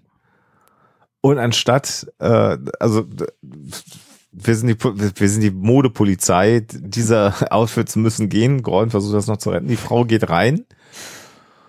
Und dann hauen sie halt ab und die Frau sagt, nein, segne mein Kind. Mhm. Mhm, und zwar natürlich zu Kelly, Genau, die sie kennt, weil Er- sie erkennt. sie Weil erkennt. Ja. Gedächtnis. genau, weil sie ist halt eine blonde Frau. ja. Das kann ja nur Kelly sein. Und Kelly spielt dann halt sofort mit, weil sie natürlich auch problemfrei Englisch spricht hier die Dame. Ähm, auch eine interessante Überra Überlegung. Wahrscheinlich ist da irgendein Über Universalübersetzer am Werk, den wir nicht näher erklärt bekommen, glaube ich, oder? Hm, ja, das kann natürlich sein. Denken wir nicht zu sehr drüber nach. Genau. Dann segnet sie das Kind, damit es äh, immer zur Schule geht und keine, Keine Frauen schwängert. Schwängert, genau. Was ich ganz, ganz schlimm finde. Und Äh. äh. mit Amen beendet von Gordon und die Frau ist dann halt total glücklich und Mhm. geht weg. Genau. Und sein, ja, dieser einzige Kommentar, das gefällt mir nicht, I don't like this. Äh, Als Captain, ah, er müsste so sehr wissen, dass da gerade irgendwie was ganz furchtbar schief gelaufen ist und einfach sagen, ach, ich weiß auch nicht. Eigentlich ist die Situation auch gar nicht mehr zu retten. Keine Ahnung. Ja. Ja, und dann haben sie jetzt quasi so ein bisschen Kostüme an, wie sie bei Robin Hood auch aussehen würden und laufen natürlich in so leicht albernen Kostümen lang. Äh, Lara Die zum großen Teil wirklich gut passen, muss man mal sagen. Das ist echt Per erstaunlich. Zufall, das ne? Einzige, was Genau. nicht so richtig gut passt, ist von John Lamar irgendwie das Oberteil, aber Ja. ansonsten ist Ja, und erstaunlich. Lara hat halt so ein bisschen was auf der Nase draufgeklebt, die hätte ich auch mitgenommen. Also ein Alien, was komplett fremd aussieht auf so einem Planeten, das macht auch total Sinn. Ja, ich meine, die haben ja insgesamt Glück, dass sie nicht alle fremd aussehen. Ne? Mhm. Ja. Ja, und dann sehen sie halt Leute, die aufgeknüpft sind im Grunde genommen, in einer Variation einer Kreuzigung und fragen dann einen vorbeifahrenden Bauern, was denn da los ist. Und er sagt, naja, sie sind keine Belie äh, sie glauben nicht an das Wort, sie sind Zweifler Und dann sagt Kelly, welches Wort? Und dann sagt er das Wort von Kelly. Mhm. Und dann wird ihr bewusst, ah, nein. Oh nein. Ja. Und die Kostüme generell, wenn wir kurz drüber reden wollen, sind halt, das ist, das ist zwar ein bemühter Versuch, Mhm. authentisch zu sein, aber immer noch bemüht, oder Alexa? Ja, es ist halt, du kannst dich natürlich bei solchen Serien immer damit rausreden. Gut, wir befinden uns nicht auf der Erde im, was würde ich da jetzt sagen, Spätmittelalter oder so. Ähm, aber ähm, also es, es schaut schon sehr äh, mal eben zusammengewürfelt aus und ähm, sie versuchen es natürlich so ein bisschen damit zu vertuschen, dass das alles recht ärmliche äh, Menschen sind und wirklich so ganz einfach gestrickt und äh, auch so ein bisschen äh, abgeranzt äh, alle da irgendwie rumlaufen. Mhm. Aber also du merkst halt schon, dass das irgendwie äh, nicht mal den Anschein von, von so äh, wirklich spätmittelalterlichen äh, elaborierten Kostümen hat. Ähm, da haben wir bei Star Trek teilweise wirklich Folgen, ähm, die auf Planeten so äh, ungefähr in der Zeit der menschlichen äh, kulturellen Entwicklung spielen, wo du wirklich denkst, oh mein Gott, so ein Kostüm möchte ich wirklich haben. Die sind einfach wunderschön gemacht. Also das ist jetzt hier nicht so wirklich der Ja, das ist vor allen Dingen die, diese ganzen Materialien, das ist ja alles untereinander. Es gibt gestrickte Mützen, es gibt irgendwie Mützen aus Filz, es gibt äh, Mützen aus Kilt, es gibt Mützen aus, aus äh, gehäkeltem Material. Das ist wirklich alles durcheinander. Alles, was du so an, an Möglichkeiten hast, um Stoffe zu bearbeiten, haben die hier verwendet in dieser Szene. Also da, ähm, ja. Das hat sicherlich was damit zu tun, dass man da ins, einfach ins, ins äh, äh, Kleiderarchiv gegangen ist, wie auch immer der, der Fachausdruck nochmal dafür ist. Schrank. Und, äh, in, in, den- genau, in den Fox-Schrank und einfach alles rausgeholt hat, was noch drin war, inklusive auch der und so. Schwerter, genau, die auch sehr unterschiedlich dann sind. Äh, und zum Teil ja auch hier so eine, so eine, so eine christliche äh, Symbolik Ist mir dann auch wieder nicht tragen ja. äh, im, im, im, im Heft, äh, Quatsch, im, im Griff. Äh, Also das ist schon, ja, also da siehst du halt, da haben sie, aber das macht ja nichts. Also Fundus geplündert, ja. Den Fundus, das war das Wort, der Fundus, den sie geplündert haben, nicht den Schrank, sondern den Fundus. Und sie erleben dann eine Situation mit, wo die Das Mutter ist ein sagt, Kreuzfahrerkreuz, ne? ja, Oh, genau, okay. Kreuzfahrerschwert. Und ähm, wie eine Mutter dann zu ihrem Sohn sagt, was passiert, wenn du nicht gehorchst, dann kommt Kelly und bestraft dich, weil Kelly sieht alles. Und da sehen wir ja schon, dass also die sie ja nicht zu einer einer guten Göttin oder oder Person oder wie auch immer geworden ist, sondern zu so einer rachsüchtigen Göttin. Und das wird ja gleich dann nochmal gestärkt in, in dieser Szene. Das ist die alttestamentarische Kelly. Genau. Und was ganz interessant ist aber, dass sie hier tatsächlich so eine schmale Gasse, ähm, wo auch immer produziert haben, hingestellt haben, in der jetzt gut diese mittelalterliche Marktszene funktioniert. Also die ist so konzipiert, dass du da relativ viel machen kannst mit so einem ganz kleinen Ausschnitt Mhm. an Kulisse, den du Mhm. hinstellen musst. Das ist ganz clever gemacht. Ja, das stimmt. Und dann sehen wir da halt so eine ähm, Folter-Hinrichtungsszene, wo drei Leute einfach ähm, des Diebstahls beschuldigt werden und deswegen alle am Arm aufgeschlitzt werden, schön der Länge nach, damit sie auch ausbluten. Und es wird gesagt, ähm, Kelly, die mächtige Kelly wird ein Zeichen senden, um die drei zu retten, wenn sie es denn nicht gewesen sind. Also quasi genau das, was wir hier in unserer Welt auch mit der Hexenverbrennung hatten. Ja, nein. Äh, nee, nee. Also äh, da, genau, also das hat mich auch so ein bisschen äh, gestört an der Folge. Es, äh, es soll natürlich eine Anspielung auf die Inquisition sein und die Hexenverfolgung, aber da stecken halt wieder diese typischen Missverständnisse drin, die du bei der Hexenverfolgung hast. Äh, einmal, ähm, sie hat im Mittelalter stattgefunden. Ähm, das war nicht so. Äh, Hexenverfolgung hast du in der frühen Neuzeit erst, also so ab dem 15., 16. Jahrhundert. Ähm, wenn das hier natürlich Ketzer sind, ähm, Ungläubige, ähm, Frevler, äh, dann passt's schon äh, in die Zeit des Mittelalters, weil der Hexenverfolgung eine Verfolgung der Ketzer, also zum Beispiel der Katharer, also wirklich so ähm, ja, abspalterischer ähm, Sekten, von der, also die dem kirchlichen Dogma nicht entsprochen haben, vorausging. Also erst wurden die Ketzer verfolgt und dann später ist es auf die Hexen übergegangen. Ähm, und ähm, wenn es eine Anspielung auf die Hexenverfolgung sein soll, dass es eben nur die Kirche gewesen ist, die da ähm, äh, Leute ähm, ja bestraft hat, weil die Hexenverfolgung der frühen Neuzeit auch ein soziales äh, Phänomen ist und die weltlichen äh, Territorialherren da sehr, sehr stark beteiligt gewesen sind, die teilweise gesagt haben, ähm, hier, ich habe hier ein Hexenproblem in meinem Territorium, äh, kommt mal her und räumt hier mal auf. Aber ist es das wirklich? Oder ich, ich finde. Es sind eigentlich eher Ketzer als, als Hexen. Es passt nicht zur Hexenverfolgung. Nein, es sind Diebe. nein, zu es sind, naja, aber im Grunde genommen ist es doch hier einfach, man hat angebliche Diebe verhaftet. Ich finde, das ist noch ein bisschen weiter weg tatsächlich von unserem Vorstellung des, der, der frühen Neuzeit, weil ja hier die Aussage ist, äh, wir, ihr habt gestohlen und der, der Gerichtsprozess, der stattfindet, ist ja ein Gottesgericht hier in dem Fall. Ja, und, und genau dieses Gottesgericht, diese Probe, die da gemacht wird, ist eine Hexenprobe. Also das ist eine ganz klare Anspielung auf, auf diese Hexenproben. Also wenn, wenn die Hexe schwimmt, äh, dann ist es eine Hexe. Okay. Wenn sie untergeht, dann äh, ist sie irgendwie unschuldig oder umgekehrt. Also dieses mit dem Schneiden und wenn ihr äh, irgendwie aufrichtig seid, äh, dann wird Kelly euch heilen. Das ist eine Hexenprobe im Prinzip. Also Aber doch im Grunde genommen etwas, was du benutzt hast, damals wie heute, um halt Leute, die du weghaben wolltest, wegzukriegen. wie meinst du das Ja, jetzt? weil Kelly die ja nicht geheilt hat. Also weil Kelly ja gar nicht existent ist.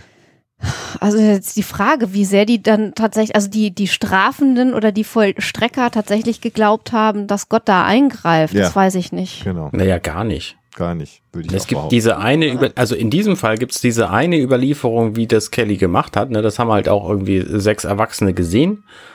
Ähm, hier ist gerade Party. Ähm, aber Dann ansonsten, das, die letzten 700 Jahre ist einfach nichts passiert. Das heißt, diese Achso, ihr gesamte, meint jetzt, in, ach so, in der Folge. ja, in dieser ja. Ach Folge. so, ich dachte jetzt in, in ach so, ich dachte es jetzt gibt ja den Fall Folge. einfach gar nicht, dass Ah, sie okay. eingreift. So, ne? Es gibt möglicherweise ja, ja, bin irgendwo Fälle aufgetaucht, wo, wo sie, ähm, wo irgendjemand gesagt hat, so, das war jetzt aber ein Zeichen von Kelly, so wie das ja möglicherweise hier im, bei uns Ich war in jetzt der bei Welt den, auch so ist. bei den Ketzerprozessen gerade, bei unseren Ach so, ja, okay, hiesigen. okay. Mhm. Nein, nein, da bin Ähm. ich ganz bei euch. Aber es ist, es ist natürlich ein ganz klarer äh, negativer Kommentar zum Thema Religionsauslegung äh, Auslegung Ja. und äh, Religion und Alltag. Genau.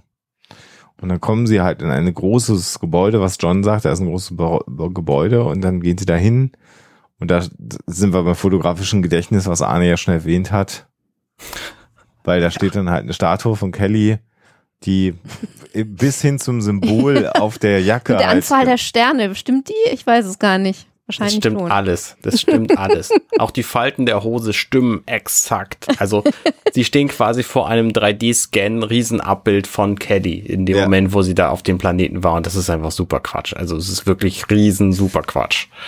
Ja, sehe ich auch so. Was jetzt halt rauskommt, ist natürlich, dass Ed ge äh, gelogen hat, weil jetzt sind sie wieder an Bord und im Büro von Ed und bei äh, mit mit Kelly Hu, der Admiralin, die natürlich jetzt sagt, warum haben sie das nicht erwähnt in dem ersten Bericht? Und er sagt, oh, ich habe halt gedacht, das äh, hätte keine Konsequenzen gehabt, das Verhalten. Hm, Mhm.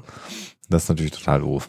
Und jetzt ist natürlich genau das eingetreten, wofür sie Regeln haben, nämlich äh, die Kontamination einer äh, anderen Zivilisation. Und also, weil es halt 700 Jahre Zeit hatte, ist es natürlich auch, naja, jetzt ziemlich übertrieben. Was ja ganz spannend ist, wenn man jetzt einen Religionswissenschaftler hier dabei hätte, konnte man ja auch noch lange und breit darüber reden, dass ja die Figur von Jesus, so wie wir sie heute kennen, wobei du hast doch Theologie studiert, fällt mir gerade mal ein, lieber an, vor tausend Jahren. Ähm, es gibt, man ist ja heute sich relativ oder es gibt eine, eine, eine der Lehrmeinungen ist ja, dass es gar nicht eine Figur gibt von Jesus, sondern dass es mehrere Menschen gegeben hat, die eben diese Form der, der Lehren gepredigt hat, die dann irgendwann auf eine Person konvergiert sind. Also wenn man dann nicht daran glaubt, dass es Jesus wirklich gegeben hat.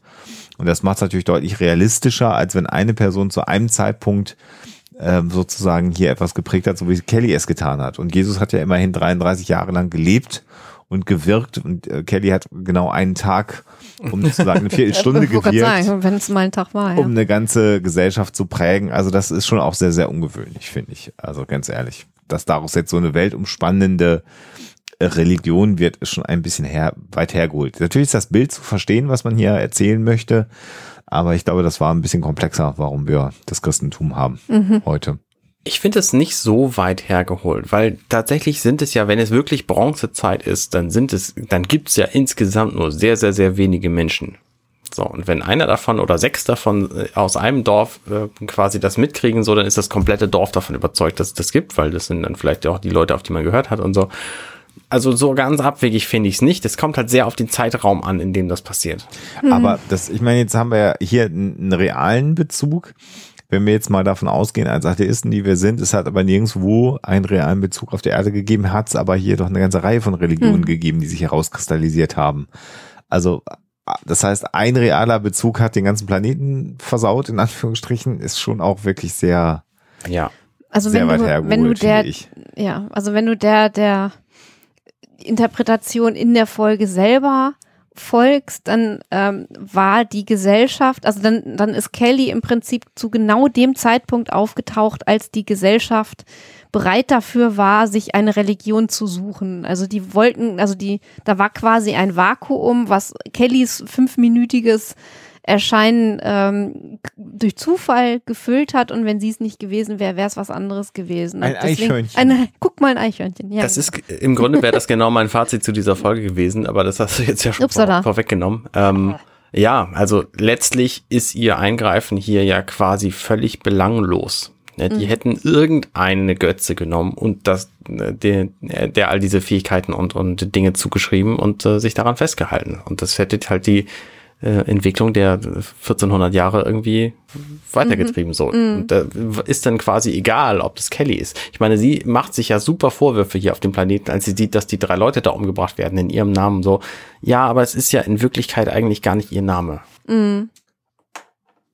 Und ja, jetzt kommt so ein bisschen durch, dass äh, es nicht so gut ist und wenn äh, ähm, die Emeralin rausfinden würde, dass er nochmal so einen Bericht ähm, fälscht oder äh, nicht vernünftig führt, dann darf er demnächst die Latrinen putzen, im Grunde Mhm. genommen. Und ähm, dafür kriegt er jetzt auch noch einen äh, Tadel in seine in seine Persönlichkeitsakte rein, in seinen Personalfall. Und ähm, sie sollen das jetzt halt weiter beobachten, was da gerade los ist. Und und bevor das, also jetzt muss der Planet zurückkommen, dann dürfen sie auch nicht zurück an die Oberfläche kehren. Auf jeden Ja. Fall. Das ist ein Befehl. Genau. Und dann, Kelly will sich dann auch nochmal einbringen, weil sie sich da halt tatsächlich persönlich berufen fühlt, so. Und dann sagt sie wieder, nein, das ist dein Befehl. Und dann verabschieden sie sich und Ed äfft sie nach, das ist ein Befehl. Und in Wirklichkeit haben wir die Leitung noch offen. Kennt das ist sehr nicht? schön. Der Klassiker. und er sagt, oh Gott, ich dachte, sie hätten aufgelegt. das ist sehr, sehr lustig. Das ist sehr witzig von außen. Für die funktioniert, also in der Welt funktioniert es überhaupt nicht, weil dieser Bildschirm einfach komplett verschwindet, wenn du das Gespräch Na klar. beendest. Das hätte ihm auffallen müssen, so. Natürlich, natürlich. Aber der Spruch ist halt sehr, sehr gut, weil sagt, oh Gott, ich bin, so- es tut mir so leid, haben Sie bitte Gnade. Das ist der geilste Spruch in der ganzen Sendung. Please have mercy. Mhm, mhm. Aber genau wie du sagst, und dann drückt er auf den Knopf und dann geht der Bildschirm weg. Also das hätte äh, auffallen müssen, natürlich. Und akustisch auch. Also es gibt halt ein Ger Genau. Geräusch so. Ja. Ich kann mir vorstellen übrigens, dass so Leute wie Kelly Hu hier einfach extrem Bock haben, für so eine Ja, klar. Admiral-Rolle da mal eben mitzumachen. Das ist schon, schon witzig. Abgesehen davon kennt Seth MacFarlane ja halb Hollywood. genau. Und gilt als einer der Guten in Hollywood, für die man aber gerne mal was macht. Ja. Und, Genau, und Kelly macht sich halt jetzt super Vorwürfe wegen dieser paar Leute, von denen sie mitgekriegt hat, dass die gestorben wurden. Ähm, und wir hatten das ja gerade schon so ein bisschen aufgedröselt. Eigentlich kann sie da nichts für und es ist auch nicht ihr, nicht ihre Schuld so. Ähm, aber sie, es nimmt sie halt trotzdem mit. ja, klar, ich meine, jetzt ist, sagt sie ja, wie viel werden dann noch sterben? Tausende Millionen Menschen. Ähm, was, was, was habe ich da angerichtet? Und sie distanziert sich jetzt hier auch gerade von Ed und sagt, Mhm. ich muss damit alleine umgehen. Ja. Und dann sitzt sie auf ihrem, liegt auf ihrem Sofa und heult und knuddelt ein Kissen so und dann kommen sie alle rein in ihren geklauten Klamotten, die sie Mhm. offensichtlich nicht zurückgegeben haben Mhm. oder sich bessere besorgt, sondern sie tragen immer noch die, Mhm. die selben. Klamotten. Ja. Und fliegen dann halt wieder runter auf den Planeten und versuchen das zu retten, indem sie jetzt eben in diese Riesenkirche reingehen und da Leute überzeugen. Und es ist so ein heroischer Moment, tolle Musik, so. Und sowas von zum Scheitern verurteilt Ja. von vornherein. Das ist aber wirklich eine, na gut, also ich finde diese Szene, Vor allem dieses Mosaik über dem Thron, meine Güte. Da sieht sie aus wie ein, eine Foto. Foto, ja. Wie ein. Foto. Ja. Das ist unfassbar. Und auch das Bild hinten an der Wand, also dieses, dieses Banner, was da runterhängt, riesengroß, was sie zeigt, auch fotorealistisch. Wow, da müssen wirklich Aideten unterwegs gewesen sein im Bronzealter. Und vor allen Dingen ist das doch die klassische Geste, in der sie den Kommunikator in der Hand hält. Und ich glaube, die Aliens haben gar nicht gesehen, dass sie jemals einen Kommunikator in der Hand gehalten hat. Okay, also auch das äh, macht halt, also dass das Gerät nicht abgebildet ist, würde ich mir noch gefallen lassen, weil man sagt, okay, äh, ja. Äh, Und es ist, also es ist halt ein digitales Bild, das sehen wir auch, weil so würde, würde halt keiner ähm, Glas machen können, weil ihr Gesicht halt nicht funktioniert. Ja. Also die Uniform funktioniert, aber das Gesicht, wie du schon sagst, ist ein Foto, das kannst du halt auch nicht mit, mit ähm, äh, Glas, ähm, Bleiglasfenstern machen. Das ist halt Ja. totaler Bullshit, ja. Was, sie- was sie uns hier zeigen. Und aber auch die Szene funktioniert für mich jetzt einfach auch gar nicht in der, in, in der, in der Systematik, wie sie, wie sie da stattfindet. Leider, also du- es ist bei der Folge halt so, dass du sie im Prinzip als als Kommentar einfach zur, zur menschlichen kulturellen Entwicklung und als äh, Kommentar ähm, und Religionskritik verstehen kannst. Ähm, inhaltlich, sollst. ja, sollst, genau. Und wenn du das machst, also wenn du diese Ebene, was macht da Sinn in der Story und was nicht, wenn du das ausblendest, dann ist der Kommentar, der abgegeben wird, auch gar nicht so unklug. Ja. Im Gegenteil. Aber du musst halt wahnsinnig viele Plotholes ausblenden dafür, Ja. damit das funktioniert. Ja. Naja, jedenfalls trifft sie dann auf den, auf den offensichtlichen Herrscher, so ein ganz gutmütiger Typ, der irgendwie aber erst gutmütig ist in dem Moment, wo sie auftaucht und vorher irgendwie auch den, den Jungen da äh, äh, vorführen will. Ja, also im Grunde genommen wird er ja auch hingerichtet, der Junge. Genau. Grunde Ähm, und als sie dann auftaucht, ist er plötzlich aber ein, ein lieber alter Mann. So, und Naja, Moment, Ähm. also sie tauchen da auf und dann sagen sie, was wollt ihr denn hier? Und dann reißt sie sich ganz heroisch diesen Übermantel raus und hat dann halt das, die, das Kleid von Kelly an. Haha. Mhm, Also ihre Uniform. Und dann fallen halt alle auf die Knie und sagen, "Ah, es ist Kelly. Normale Reaktion wäre gewesen, you're an imposter. Ja, genau. Richtig. So verbrennt sie. Genau. richtig. Ganz genau.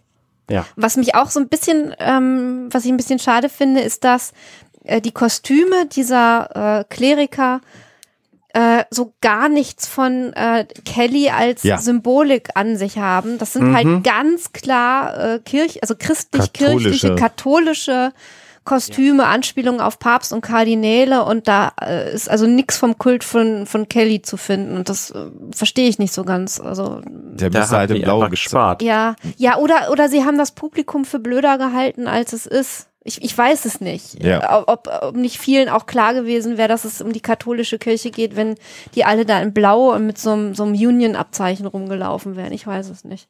Ja.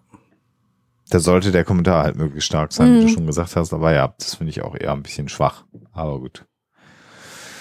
So, und jetzt gelingt es ja im Grunde genommen, äh, äh, Kelly den, den Führer, den geistigen Valondis davon zu überzeugen, dass sie ein normaler Mensch ist. Genau. Und er ist dann überzeugt, aber sein Anhänger nicht. Und also, um die Story jetzt abzukürzen, der bringt ihn dann am Ende um und es war alles umsonst. So, Ja. es war mir von vornherein klar, dass das nicht funktionieren wird, diesen Kerl zu überzeugen. Und zwar aus genau dem Argument, was der Anhänger dann bringt, der ihn dann umbringt, weil er sagt, na ja, aber die Leute fürchten uns ja auch und wir haben unsere Macht momentan vor allem durch Furcht. Wenn wir das verlieren, sind wir plötzlich nicht mehr so mächtig. Und das will er natürlich nicht verlieren. Genau. Und bums, bringt er den um. Die ganze Szene ist quasi nie passiert. Alles vorbei. Und die Frage, äh, und hier eben mit dem, also sie- erst schneidet sich ja Kelly und heilt sich und dann sagt er, oh, du blutest und dann sagt sie, ja, ich bin ja auch ein Mensch. Und dann schneidet sie ihn und er soll sich dann selber heilen. Aber das erklärte ihm ja immer noch nicht, wie sie, wie sie es macht. Also wenn man jetzt möchte, dass sie magisch ist, dann würde sie trotzdem magisch bleiben. Also auch das finde ich, finde ich eher schwach, wie sie ihn überzeugt. Also du hast das ein bisschen abgekürzt. Ich würde das aber schon noch mal einmal zwei, drei Worte drauf verlieren. Äh, er, er schneidet sich dann selber und, und, und heilt sich dann mit diesem Dermoscanner und ist dann wieder geheilt. Ob das jetzt dann den obersten Kirchenführer wirklich davon Also, überzeugt, ich weiß es nicht. Zumal, also wir haben es ja hier mit einer Zivilisation zu tun, die sehr stark menschliche Züge trägt und ähm, wirklich so, so eine Art parallele Entwicklung zur menschlichen Entwicklung auf der Erde durchmacht. Und das wissen die auch. Und ähm, du hast ja hier äh, auf der Erde genug Götter, die auch irgendwelche Werkzeuge und Insignien bei sich tragen, die irgendwelche magischen Fähigkeiten haben und hat, also zumal wenn du in die Antike guckst, äh, griechische oder Ja. ähm, römische Mythologie. Und ähm, das muss kein, wirklich kein Ausschlusskriterium sein, zumal ja hier auch noch so dieses Motiv dahinter steckt, alles, was du dir wissenschaftlich nicht erklären kannst, ähm, kommt den Menschen, die das eben nicht sich erklären können, wie, Wie Magie, Magie vor. vor. So dieses alte Motiv steckt ja hier auch noch so ein bisschen mit drin.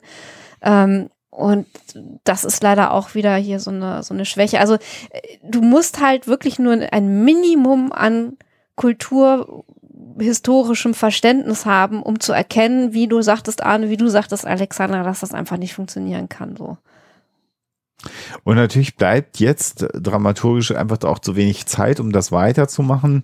Und dann noch kurz zu bleiben, weil der Planet sich auflöst und jetzt muss Kelly ihn zurücklassen in der Hoffnung, dass in den nächsten 700 Jahren diese Religion sterben wird.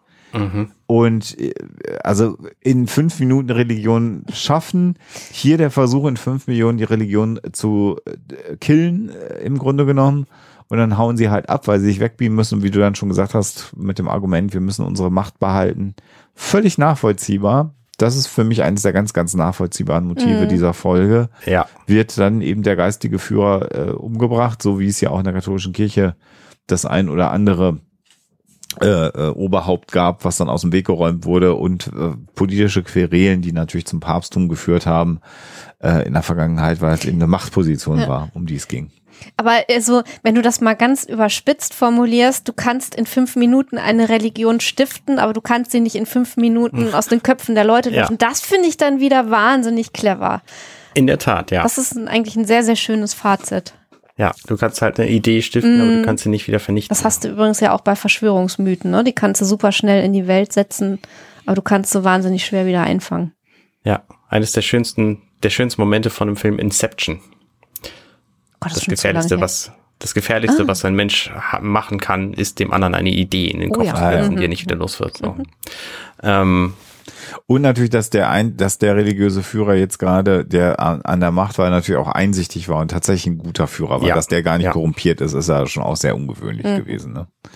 ja, Aber auch ja. immer noch. Gut. Ähm, ja. Ja, mit der, mit diesem Mord, mit diesem Ähm, Meuchelmord. ein, ein Aspekt noch, Sie wissen, Sie haben nur 31 Minuten. In dem Moment, wo Sie quasi auf diesen Planeten zufliegen, haben Sie noch 31 Minuten, um das jetzt zu machen. ja. Ähm, was extrem wenig Zeit ist, um da überhaupt hinzukommen, um dann diesen Move zu machen und dann wieder zurückzukommen und rechtzeitig aus diesem Radius des Planeten zu fliegen. So, ja, okay, sie steht dann vor dem Valondis und sagt, dann, dann sagt Isaac, ja, übrigens, jetzt habt ihr noch neun Minuten so. Ja.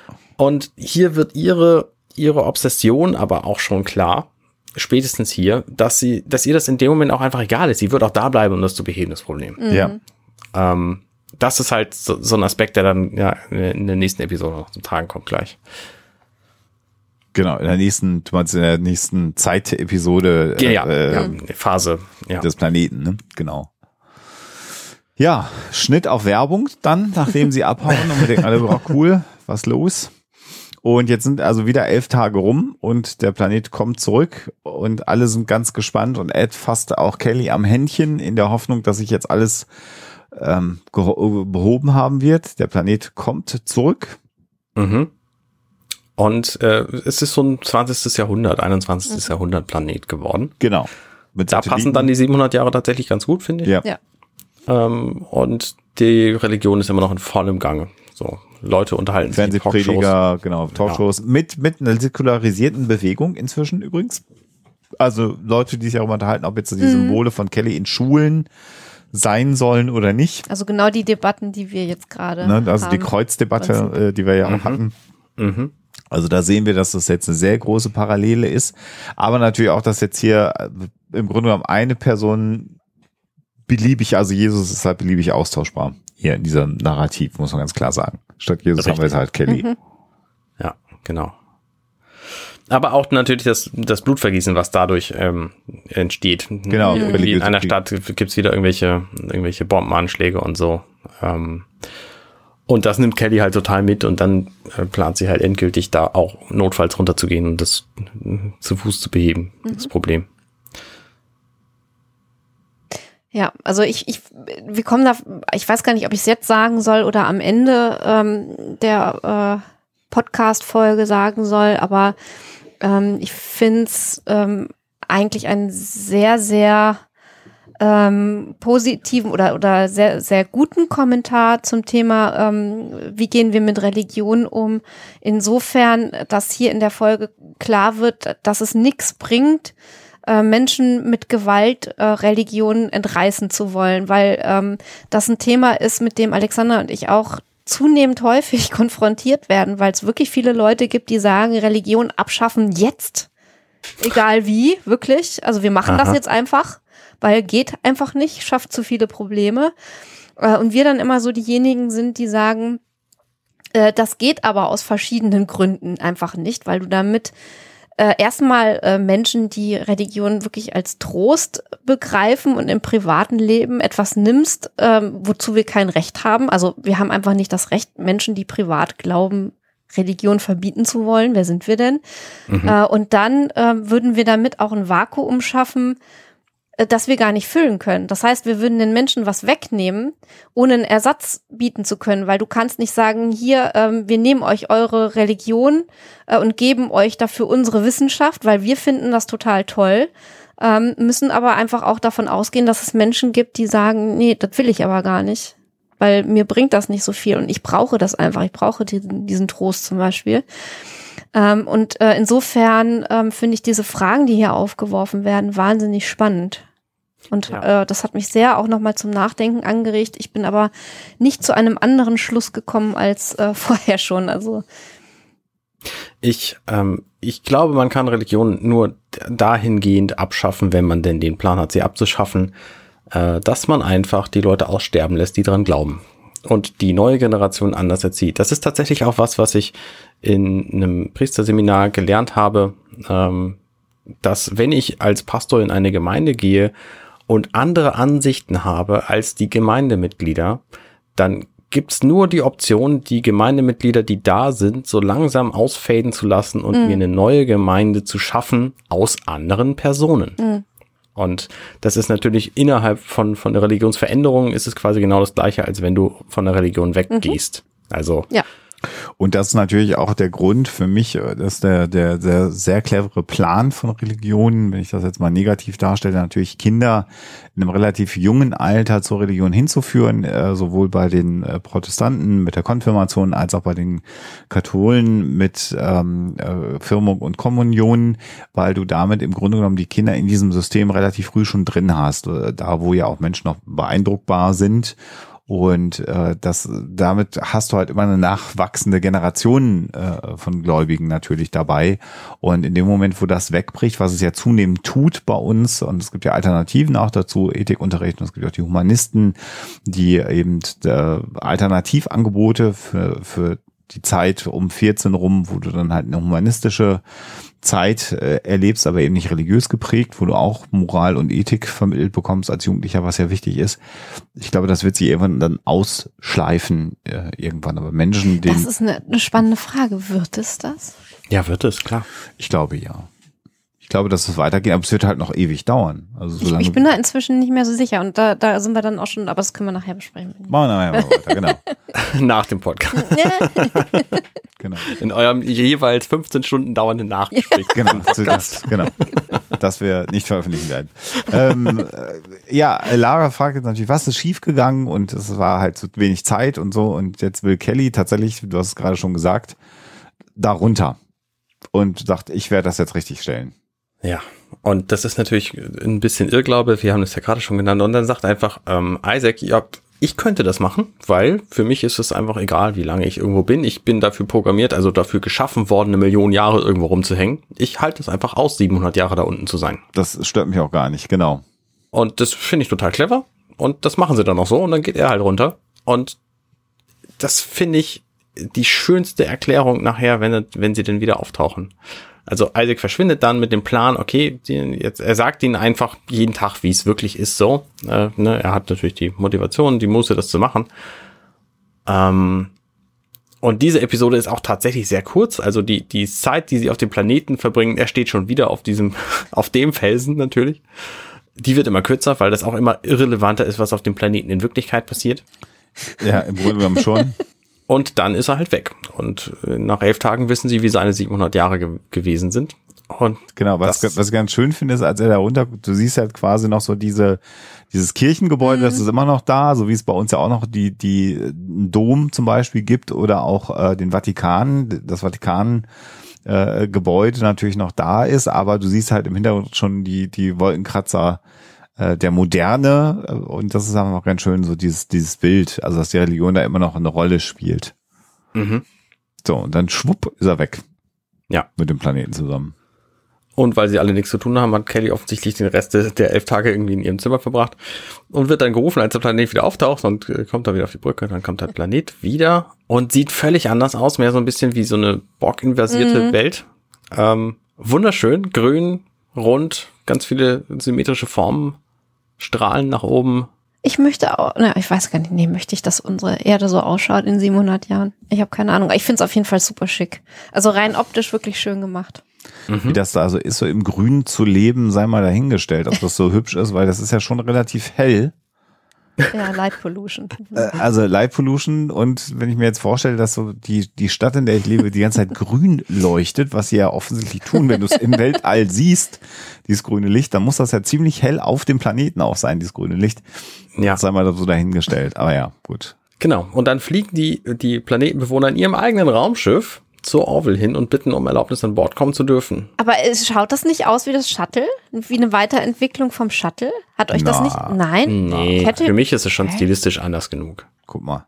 Doch ganz ja, aber ich aus. hätte schon gedacht, dass es irgendwie vom Shuttle, aber das haben die ja gar nicht gesehen, ne? Das ist eher so die ganzen, ganz eher so die Isaac, fließenden Formen, ja? die, die generell okay. in dem Orville-Universum vorherrschen, eher okay. gesagt. Und dann kommen diese beiden Bewohner des Planetens und die erinnern mich sehr an alle Älteren, die werden sich erinnern an die Serie Automan. Achso, jetzt Tron. Oder Tron, genau. Es ist ein ähnlicher Effekt, glaube ich, der da benutzt wird, weil die Kleidung halt sehr, sehr hell überstrahlt, die die mhm. beiden anhaben. Zumindest hier auf der Brücke im ersten Moment. Und sie können beamen, übrigens. Mhm. Ja, das ist auch gut. Als Rasse. Oder als, als Zivilisation. Mhm. Rasse ist natürlich Quatsch. Und äh, dann werden die in den Besprechungsraum äh, ge gebracht und äh, erklären sich dann halt, naja, wir sind jetzt ja selber so eine raumfahrende Nation geworden genau. und in unserer Galaxie haben wir auch schon extrem viele Welten erforscht. So. Und dann erklärt Isaac, was eigentlich los war. Ähm, die haben sich an ihn nach kurzer Zeit gewöhnt. Es war natürlich was Besonderes, als er auftauchte, aber danach haben die sich einfach so weiterentwickelt, als wenn er nicht da gewesen wäre. Genau. Und sind dadurch ihre Religion losgeworden. Und das finde ich, ist eine, ist eine wunderbare Erklärung. Ja. Und tragen Kajal, ne? Also zumindest die Herren. Ja. Also es sieht so ein bisschen Smoky Eyes Make-up bei dem Herren ja. von dem Planeten, finde ich. Ich musste da so ein ganz bisschen denken an, an Stargate. Ach so. Ach so, ja, nee, ja, stimmt auch ein bisschen. Stimmt, an die Mumie, ja. Der sah auch so ein bisschen so aus. Mhm. Ähm, ich finde, es ist äh, eine Utopie äh, schon. Also ich finde, ich finde, einerseits macht das total Sinn, dass ähm, du eine Religion als bestimmte Entwicklungsstufe einer Zivilisation hast, äh, die so, sozusagen, weiß ich nicht, Stützräder beim Fahrrad, die dann irgendwann nicht mehr nötig sind und dann wird, wirft die Zivilisation also diese Stützräder ab. Ähm, finde ich eine, also für mich persönlich ist das eine sehr, sehr schöne äh, Vorstellung, weil ich mir schon eine Welt wünsche, in der Wissenschaftlichkeit und Vernunft ähm, sozusagen regieren ähm, oder mhm. äh, den Hauptteil der Überzeugung ausmachen. Ich bin da bloß in letzter Zeit ein bisschen desillusioniert oder sagen wir mal so, ich bin relativ überzeugt davon, dass wir jetzt auch noch mindestens 700, 800 Jahre vor uns haben, wenn wir die noch, ja. also ne, wenn ja. die Welt die noch erlebt oder unsere Zivilisation die noch erlebt, äh, bevor es mal so weit ist. Ähm, weil ähm, ich halt im Moment eher so das Gefühl habe, dass eine Entwicklung von Religion weg ein solches Vakuum schaffst, äh, schafft, dass du äh, genug Menschen hast, die sich dann einen Ersatzkult suchen. Und diesen Ersatzkult finden leider viele Menschen im Augenblick in Verschwörungsmythen. Und das macht mir ganz doll Sorgen. Und deswegen bin ich im Augenblick da so ein bisschen, schaue ich mir sowas mit einem lachenden und einem weinenden Auge an äh, und denke so, äh, ja, schön wär's, aber äh, da sind wir halt noch super weit weg von so einer Zeit. Ich glaube auch, dass wir tatsächlich noch sehr weit weg sind und dass wir auch nicht in einer schönen linearen oder Mhm. gar äh, Mhm. äh, logarithmischen Kurve uns dem nähern, sondern dass es nochmal irgendwann richtig drastisch nach unten gehen Mhm. wird. So quasi der, das dunkle Mittelalter in, in der Neuzeit. Mhm. Ich gehe davon aus, Ja. dass das passieren wird. Momentan läuft so viel falsch in unserer Welt, dass ich mir äh, darf ich gleich sagen, ne, dass ich mir manchmal schon gewünscht habe, wir hätten irgendwie einen Kollaps des Systems, damit wir das mal neu Mhm. vernünftig aufbauen können. Im Grunde genommen sind wir ja allein unsere Bürokratie loszuwerden zum Beispiel. Ja, ja da, im Grunde erleben wir gerade so einen Kollaps. Ne? Also ich finde es, kürzlich noch zu Alex gesagt, wir nehmen jetzt Mhm. gerade 2021 auf für alle Historiker, die sich das irgendwann anhören. Eigentlich sollen wir es ja nicht machen, Arne. Ich weiß, dass du das nicht so gerne hast mit den Zeitbezügen. Aber wenn man jetzt an die Corona-Pandemie Manchmal kann man es, glaube ich, nicht Genau, ausblenden. die Nee, Corona-Pandemie ja, im Allgemeinen denkt, da sehen wir schon, wie wir an die Grenzen geführt sind und wie wir in einem äh, oder ich kann von mir sprechen, wie ich geglaubt hat, in einer Welt zu leben, wo alles erstmal regulierbar ist, mit all den Defiziten, die wir gerade schon so beschrieben haben.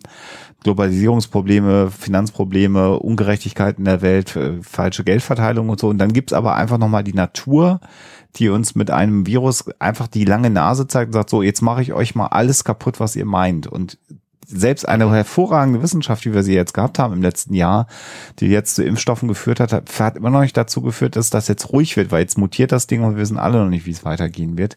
Das heißt, hier werden uns ganz, ganz klar auch die Grenzen aufgezeigt und die, die Technologiegläubigkeit, die wir vielleicht noch in den 90ern hatten, geht Mhm. alles nur noch voran und Apple, hurra, und alles wird nur noch cool und die Zukunft, das ist alles bombastisch. Das wird gerade so drastisch gebremst. Äh, Ich, ich will äh, gerne was einbringen, was ich in einer anderen Sendung neulich nicht einbringen konnte, weil ich nicht dabei sein konnte. Ich habe ähm, neulich äh, zu einem anderen Thema mich mal eingelesen in ähm, die Lebensgeschichte und die Schriften von Bertha von Suttner, eine Friedensforscherin, auch bekannt äh, mit Herrn Nobel. Äh, die erste Frau, die 1905 den Friedensnobelpreis bekommen hat, also nicht den ersten Friedensnobelpreis, der auch so ein bisschen mit von ihr inspiriert wurde, also dass der äh, eingesetzt wurde von Herrn Nobel. Äh, aber 1905 hat sie ihn bekommen und äh, Frau von Suttner war zeitlebens überzeugt davon, obwohl sie immer vor dem Ersten Weltkrieg gewarnt hat und äh, davor gewarnt hat, dass der nächste Krieg, also dann in dem Fall der Erste Weltkrieg, einer wird, der Dimensionen annimmt, die sich keiner vorstellen kann und äh, unvorstellbar grausam wird, ähm, womit sie ja dann leider recht hatte. Äh, aber sie war überzeugt davon, dass es eine Zeit geben wird, äh, in der die Menschen ähm, sozusagen durch Demokratie den Despoten, die Despotenverehrung überwinden, durch Wissenschaftlichkeit, äh, den Wunderglauben äh, und äh, überhaupt durch, durch Humanismus ähm, die, die äh, Religion. Und das ist so ein, so ein positiver Ausblick. Ich war total beeindruckt davon, wie modern und ihrer Zeit voraus sie gewesen ist in allen ihren Ansichten. Äh, und bin jetzt äh, natürlich äh, über 100 Jahre danach ein bisschen äh, traurig, dass ähm, diese Entwicklung noch so weit weg ist. Aber ähm, das war wirklich so ein, ein, eine visionäre ähm, Darstellung und ein, ein Fortschrittsglaube, den ich gerne teilen würde. So, ich wäre da gerne ein bisschen positiver gestimmt. Mhm. Aber auch wenn wir uns die schön utopische Welt des 23. Jahrhunderts bei Star Trek angucken, dann ist in der ersten Folge von Next Generation ähm, Q und sagt Picard, naja, und dann haben ja die Menschen, die ihre Kriege mit Drogen gefütterten Soldaten Mhm. geführt. Ja. So, und das ist eine Zeit, über die erfahren wir im restlichen Star Trek überhaupt nicht. Ich wüsste da sehr gerne mehr drüber, Mhm. weil das so der ungefähre Tiefpunkt sein dürfte vor der Entwicklung, die es dazu, dazu dann gibt. Und das ist halt so ein Moment, den sehe ich in unserer Zukunft auch, Ja. dass wir uns, also gerade jetzt, wenn wir irgendwie gegen diese Pandemie nicht so gut ankommen, wie wir wollten, und wenn die, wenn die Natur uns irgendwann mal das zurück äh, verlangt, was wir ihr seit Jahrhunderten quasi entziehen, ähm, Ja. Dann, ne, dann gibt's halt Überschwemmungen, dann sterben Leute und dann gibt's Knappheiten und wenn Knappheiten entstehen, dann passieren gruselige Dinge. Denn, denn man muss ja auch mal bedenken, wann entsteht menschliche Fortentwicklung? Die entsteht ja äh, durch ein das Fehlen von etwas, durch einen Missstand, äh, durch äh, sozusagen äh, ja Mangel oder oder ähm, das Streben nach etwas Unerfülltem. Ähm, wenn die Leute alle satt und zufrieden sind, dann passiert ja nicht viel. Und ähm, mhm. du brauchst leider dann wahrscheinlich den, den großen Knall, äh, um ein solches komplettes Umdenken in Gang zu setzen. Also jetzt würden wahrscheinlich viele sagen, das ist eine zu negative Sicht. Und es gibt ja jetzt schon wahnsinnig viele Menschen, die sich für positive Entwicklungen einsetzen und da auch total innovativ sind. Ähm, äh, aber das, das ist auf jeden Fall eine ganz spannende Frage. Und ohne jetzt zu weit abschweifen zu wollen, vielleicht noch eine Sache. Ähm, man kann das auch ähm, ins zu Extreme verkehren, ähm, weil viele äh, Zukunftsforscher auch davor warnen, ähm, immer auf diesen Deus ex machina zu warten, also auf diese riese, riesige technische Innovation, die auf einmal sozusagen unsere Umweltprobleme löst äh, oder überhaupt ähm, irgendwie den Hunger der Welt äh, irgendwie behebt. Ähm, also wer, wer nur darauf vertraut, ähm, so nach dem Motto, ich muss mein Leben nicht ändern, äh, weil irgendwann kommt etwas, das wird uns alle retten, das kann es auch nicht sein, weil das kann Technik eben auch nicht äh, bieten, so ich, für die gesamte Menschheit. Ich finde aber reizvoller daran zu glauben, ja, als an einen. Definitiv. So. Ja. Was übrigens, wenn wir hier schon beim Schwarzmalen sind, jetzt auch noch ein Tiefpunkt nein, dieser nein, Episode nein, ist, ja. ist die Tatsache, dass Kelly zu Ed geht und sagt, wir können uns nicht mehr treffen. Ja. Und weil ja. er sagt, Mensch, du siehst jetzt nicht so aus, als ob du gerade Feierabend machen willst. Und sie sagt nein und sagt ihm dann halt, du hast quasi deine Karriere riskiert. Ja, was denn? Äh, ganz spannend, äh, Entschuldigung. Er sieht entspannt aus, weil die Jacke offen Jacke, hat. Seine Jacke ist offen, ihre Jacke ist zu. Ganz klare genau. Bildsprache. Das ist ganz klar. Sie möchte jetzt nicht Feierabend machen ja. oder entspannen. Und mhm. sie erklärt ihm halt, das funktioniert nicht. Also wenn wir beide zusammen sind, willst du mich beschützen, dann werden Befehle nicht befolgt, Befehlsketten nicht befolgt. Und deshalb können wir uns nicht sehen. Also nicht so sehen. Also wir müssen quasi unsere persönlichen Gefühle zurückstellen, was ja jetzt ganz, ganz dramatisch ist, weil sie ja im Grunde genommen sagt, nicht, weil ich nicht daran glaube, dass wir beide eine Beziehung wieder haben könnten, sondern das geht in unseren Rollen mhm, mit ja. unseren, mit unseren Rängen nicht, dass wir, ja. dass wir zusammen sind. Wir sind noch nicht erwachsen genug. Genau. Und er sagt dann, jetzt wo du das sagst, äh, äh, klar kann ich das nachvollziehen, aber ich fühle das nicht. Mhm. Mich würde mal interessieren, wie die Union das sieht, ob sowas generell erlaubt ist oder ob das verpönt ist. Aber das wissen wir natürlich nicht. Ich kann mir nicht vorstellen, dass sie das generell verpönt verpönen, mhm. ver, verposen. Ich weiß nicht, was das aktiv ist. Und sie lässt sich dann von ihm äh, wegtreten. Also das erlaubt Erlaubnis zum Wegtreten und er sagt wegtreten. Entlassen. Weg, dismissed ist wegtreten, oder? Ja. Würde ich sagen. Und dann sitzt er alleine und trinkt an seinem äh, Whisky und was wir jetzt hier haben, ist das Ende der Staffel. Mhm. Ja. Das war's. Da sind natürlich so die ganzen Will They, Won't They mhm. Geschichten, die wir hier gesehen haben, denen wurde hier natürlich ein harter Dämpfer verpasst. Ja. Allerdings ist es auch nicht das erste Mal, dass die sich quasi getrennt haben. So oder gesagt haben, das funktioniert ja. auf keinen Fall. Das haben wir in der ersten Folge ganz am Anfang gesehen, das haben wir in der zweiten Folge, wo sie zusammen im Käfig sind, nach noch einem mhm. Tag oder so schon wieder gesehen und jetzt hier schon wieder. Also es ist nicht auszuschließen, dass in der Zukunft noch mal irgendwann was passiert. Und was man ja auch sagen muss, ist im Grunde genommen, wir können ja dann, wenn wir dann demnächst über die äh, zweite äh, Staffel dann sprechen, noch drüber reden, das ist ja hier ein arbiträres Ende der Staffel. Denn Fox hat tatsächlich gesagt, ja, nee, wir machen nach zwölf Folgen Schluss. Es gibt eine 13. Folge, die abgedreht war, die fertig war. Äh, die wollte Fox aber nicht ausstrahlen und die ist dann tatsächlich erst mit der zweiten Staffel ausgestrahlt worden. Das ist eine Staffel, wo sehr viel das spoiler ich jetzt schon mal, um Emotionen, Partnerschaften und auch die Beziehung von Menschen an Bord der Orville geht. Und ich hätte für mich, glaube ich, diese Folge so ein bisschen versöhnlicher gefunden als Ende des, der, der Staffel als diese Folge. Aber da können wir beim nächsten Mal nochmal drüber reden. Ja. Ich weiß jetzt gerade nicht, welche Folge du meinst. Insofern bin ich jetzt etwas stumm, aber ja. ja ist ja egal. Ich sag's nur noch schon mal. Okay. Für alle, die die zweite Staffel gesehen haben. Genau. ja. Ähm, ein Punkt, den ich unbedingt noch besprechen muss mit euch, ähm, wo wir noch gar nicht drauf eingegangen sind. Diese Folge hier, die habe ich jetzt quasi letzte Woche genauso schon mal besprochen. ah, ja. weil ich nämlich ja noch einen anderen Podcast habe, der heißt gestern, heute, übermorgen. Und da haben wir jetzt zufällig, weil Frank sich die Folge, die, die ähm, Folge von Star Trek ausgesucht hatte, Voyager Folge 12, Staffel mhm. 6 ausgesucht. Die heißt in einem Augenblick, Blink of an Eye.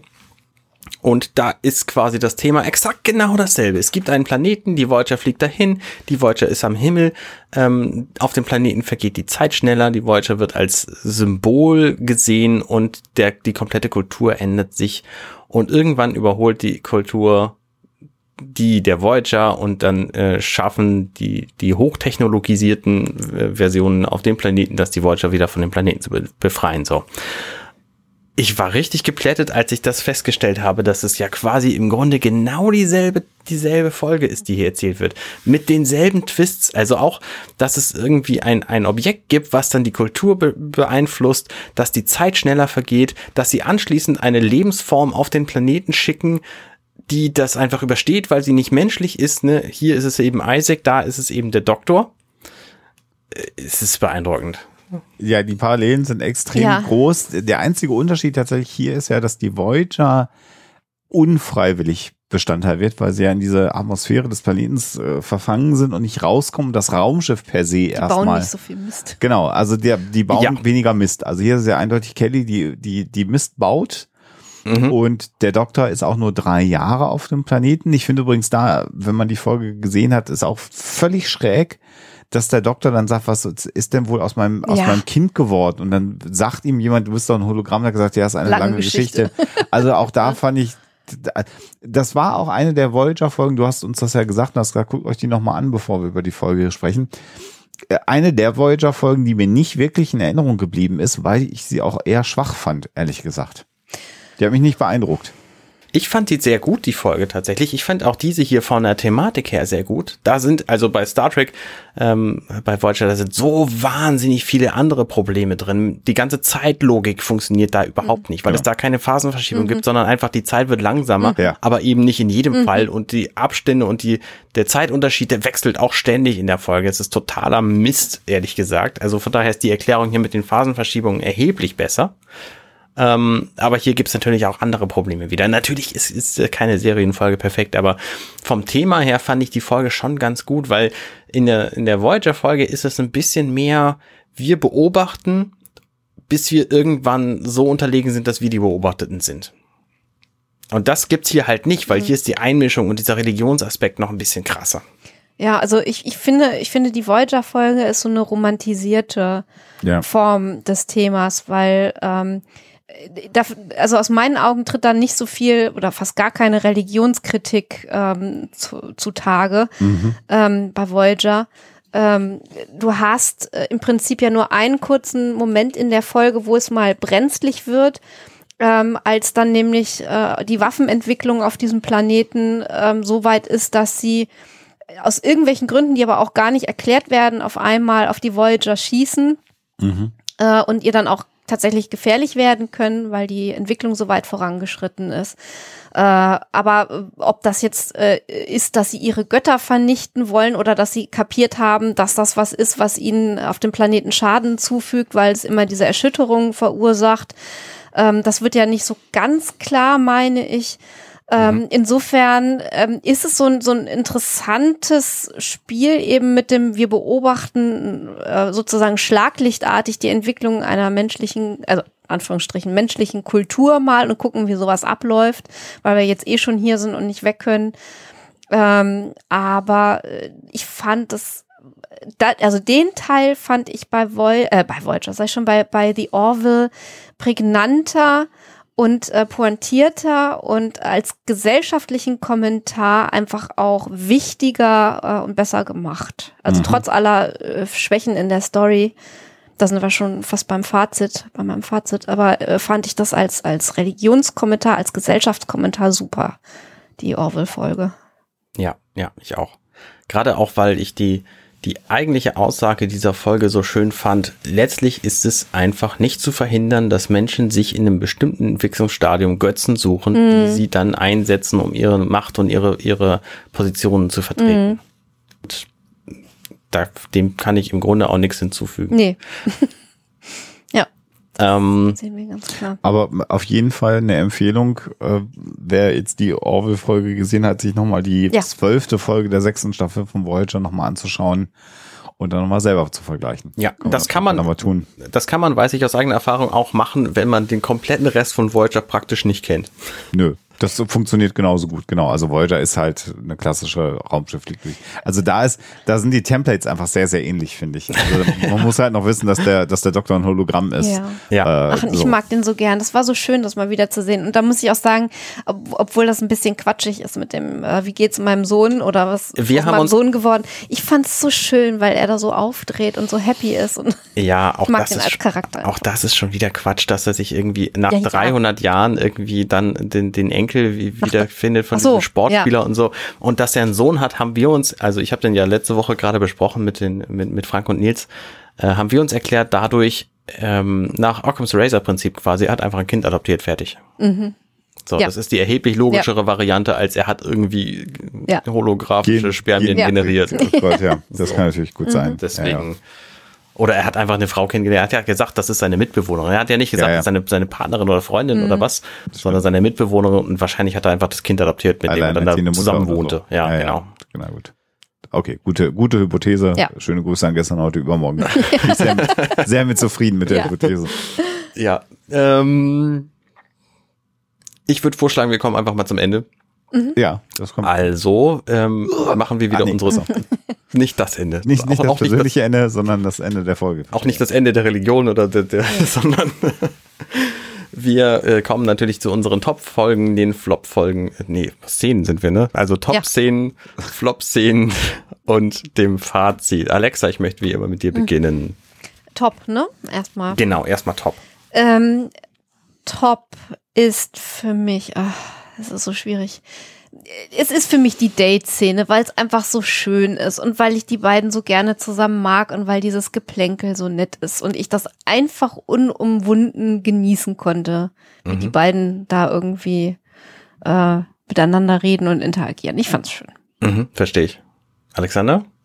Die fand ich auch sehr gut. Ich nehme jetzt mal bewusst eine andere Szene. Mir hat sehr gut der Einstieg in diese Episode gefallen, wie der Captain des Schiffs im Grunde genommen Feierabend hat und du hast ja auch nichts zu tun und irgendwie jetzt irgendwen sucht, der mit ihm noch was unternimmt. Äh, eine Situation, die der eine oder andere auch mal kennt. Der Versuch, noch was an den Start zu bringen. Und alle Freunde haben halt irgendwie schon was geplant und dann landet man bei den komischen Bekannten und erlebt einen sehr skurrilen Abend. Also das Mit ist etwas Parasiten und Messern. mit Parasiten und Messern. Bis auf die Parasiten und Messern eine Geschichte, die ich in meinem Leben so in der Art auch schon mal hatte. Bis auf Parasiten und Messer. Ich sag's nochmal, bevor da was falsch zitiert wird. Ja. Äh, Meine, meine ähm, Top-Szene ist tatsächlich die äh, ganz am Schluss, wo die beiden weiß gekleideten Personen da aufkreuzen und ihre Version von ihrer Entwicklung erklären, weil ich die einfach so schön finde. Das ist eine so angenehme Zukunftsvision, ähm, dass es einfach unabdingbar war, zwischendurch diese Religion zu haben und dass wir uns natürlich irgendwie dann mit, mit Wissenschaft und Technik weiterentwickelt haben, weil das eigentlich das ist, was ich mir für unsere Gesellschaft im Ganzen auch wünsche, dass wir in 700 Jahren so sind wie die. Ähm, das ist so ein, so ein ein kleiner, bisschen ja, gerne auch ein bisschen eher, vielleicht in 70 Jahren schon, dann kriege ich es vielleicht noch mit. Ähm, Glaube ich aber kaum. Nein. Ähm, so, ein- so ein leichter, leichter Makel an diesen beiden Folgen finde ich ja, dass die nach dieser Begegnung, die so ein bisschen in der Zukunft spielt, dann abhauen, sowohl die Voyager als auch jetzt hier die Orville und wir nicht wissen, wie sieht's denn da in 4000 Jahren aus Ja, beispielsweise. Nee, ich meine, wir könnten einfach da noch, bleiben einfach noch zwei Monate da rumhängen so und mal Ja. gucken, wie sieht's denn da aus. Vielleicht Ja. lernen wir ja von denen was Geiles, so wie Ja. Beamen Ja. zum Beispiel. Ja. Ähm, ja, und das ist natürlich, das ist ein bisschen schade hier. Aber ansonsten ist das auf jeden Fall meine Top-Szene, weil das einfach so eine schöne Zukunftsvision projiziert. Äh, Flop-Szene. Alexa.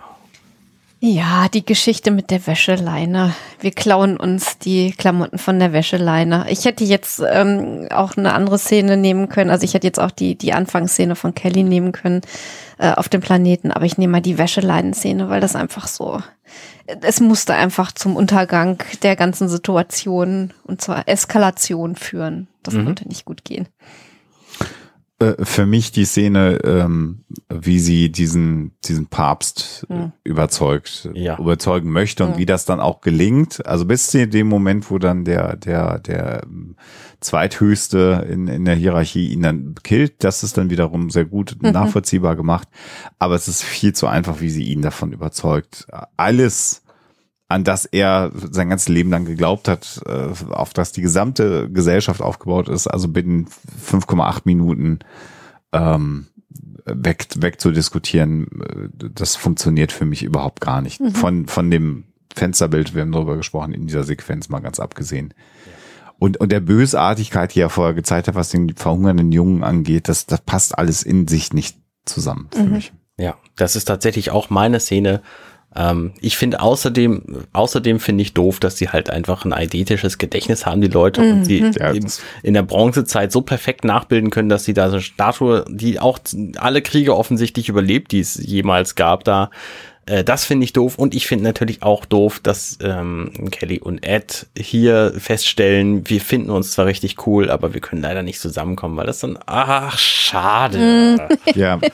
So, um ja, klar. Ja. mal innerhalb der Story zu bleiben. Ja. Ähm, Fazit. Alexa, möchtest du noch was hinzufügen oder hast du schon alles gesagt? Ich habe schon so viel geredet, aber ähm, also ich erwische mich immer dabei, dass ich Schwächen, die wir ja auch immer ansprechen, verzeihe, weil einfach der Rest so gut ist und weil diese Folgen so wichtig sind und ich finde es auch wahnsinnig spannend, dass sich da einfach so viel der aktuellen Debatten in den USA und auch hierzulande widerspiegeln und ähm, diese Kommentare äh, aufzugreifen, diese Probleme aufzugreifen und in eine wenn auch mit Schwächen behaftete, aber gute Story zu packen, das kann Seth MacFarlane auch.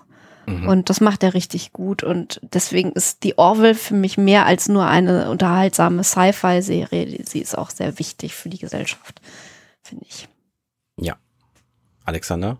Ja, für mich sicherlich nicht eine der besten Folgen der ersten Staffel, äh, aber auch, auch, auch kein totaler Ausfall, sondern genau wie du sagst, äh, genau das, was Sci-Fi, Fernseh-Sci-Fi, äh, 45-minütiges äh, in meiner Wahrnehmung mir liefern soll, ein äh, Kommentar auf die Gesellschaft, der nachvollziehbar ist, der natürlich überspitzt dargestellt ist, damit es auch jeder versteht, aber für mich auch nicht so eingepackt ist wie in Original-Franchise zwischen in Star Trek, wo mir die Themen zu sehr in 18 Lagen Zwiebel verpackt sind und ich tatsächlich sehr intensiv darüber nachdenken muss, was ist eigentlich der Kern der Geschichte. Es ist hier deutlich mehr an der Oberfläche bei The Orville und das macht für mich eine sehr, sehr gute Sci-Fi-Serie mit sehr relevanten Kommentaren auf die aktuelle Zeit, in der ich gerade lebe, aus. Und das hat für mich die gesamte Staffel wir haben auch immer viele F- Folgen, ne? diese Social-Bewertungsfolge mit John Lamar und der Statue, unfassbar schlechter Aufhänger, aber der soziale Kommentar, den diese Folge hat, war unfassbar Ja. gut. Und die Transgender-Folge mit, mit Bortus Oh ja. und den Mocklands, also super, super gute Serie und auch da, da reiht sich diese Folge ein. Sie ist jetzt alleine nicht die beste Sci-Fi-Folge, die ich je in meinem ganzen Leben gesehen habe, aber sie passt in den Kanon der gesellschaftlich relevanten Episoden sehr, sehr gut rein. Ja. Ich habe auch dem im Grunde nichts hinzuzufügen. Es ist ja mal schön, wenn man der Letzte ist, der redet. Ähm, muss aber auch sagen, ich finde es an dieser Folge angenehm, dass es eine relevante Hauptstory gibt. Das hatten wir ja nicht jedes Mal. Also gerade die Folge jetzt, wo, wo ähm, John Lamar zum Chefingenieur wird, ist, glaube ich, die letzte gewesen. Ne? Ähm, Da war die Hauptstory sowas von platt, Nebensächlich, im ja, ja. wahrsten Sinne und belanglos. Ähm, und hier ist es halt eine tatsächlich relevante, gesellschaftskritische Hauptstory und das finde ich ganz schön. Und es gibt halt nur diese Hauptstory und es gibt die Story von Ed und Kelly und das ist im Grunde alles, was in dieser Folge passiert. Das heißt, sie haben auch genug Zeit, um das alles zu besprechen. Das finde ich macht diese Folge hier auch gut. Äh, Und trotz allem, ich weiß, was du meinst mit der vorangegangenen Folge, haben wir aber auch jetzt die Gelegenheit, dass wir quasi nach einer halben Staffel, also früher gab es halt immer 22, 24 Folgen pro Staffel einer Serie, wo du die Leute alle kennengelernt hast, das haben sie jetzt hier in zwölf Folgen ge- durch solche Kunstgriffe natürlich gemacht, dass sie Folgen gemacht haben, die sehr charakterzentriert waren. Äh, Du kennst jetzt halt den alle an Bord mit allen Facetten im Grunde genommen. Hast du sie alle einmal kennengelernt, was ja aus meiner Sicht dann auch die zweite Staffel, wenn wir sie dann angehen, nochmal interessanter macht, weil du jetzt quasi jetzt bist du richtig heimisch an Bord und jetzt kannst du halt die Abenteuer miterleben. Das finde ich halt sehr, sehr schön und sehr, sehr spannend an Ja. der Serie. Genau. Ja, Ja, spannend. Ich freue mich auf die nächste Staffel. genau. Nee, ich mich nicht. Lassen wir's doch. nee, komm, also so eine zweite Staffel in einem Podcast kann ich gar nicht mit um. Schon ein sehr merkwürdiges Gefühl, ja. Ja. Es hat mir wieder sehr viel Spaß gemacht mit euch. Dito. Dito, ja. Ähm, schön, dass wir diesen Podcast machen. Ich freue mich da sehr drüber. Äh, ich lerne da viel über die Gesellschaft vor allem. Ja, viel mehr habe ich im Grunde auch nicht zu sagen. Das ist ein guter Kommentar. Jetzt. Wir, wir, wir, wir genießen das auch sehr. Ja. Wir freuen uns, dass wir die zweite Staffel besprechen. Und während wir die zweite Staffel besprechen, werden wir wahrscheinlich dann schon die dritte Staffel vielleicht sehen können in diesem Jahr. Schauen wir mal, ob das klingt, Ach, gelingt. Aber wir sind ja fleißig am Drehen gerade. Und dann werden wir sogar in einer dritten Staffel über eine Serie reden. Unfassbar. Ein Punkt in persönlicher Sache habe ich noch. Ich habe ähm, natürlich, weil ich das gerne mache, Podcasts in, äh, in Vorbereitung. Einer davon ist ein sehr großer, noch sehr geheimer Science-Fiction-Podcast.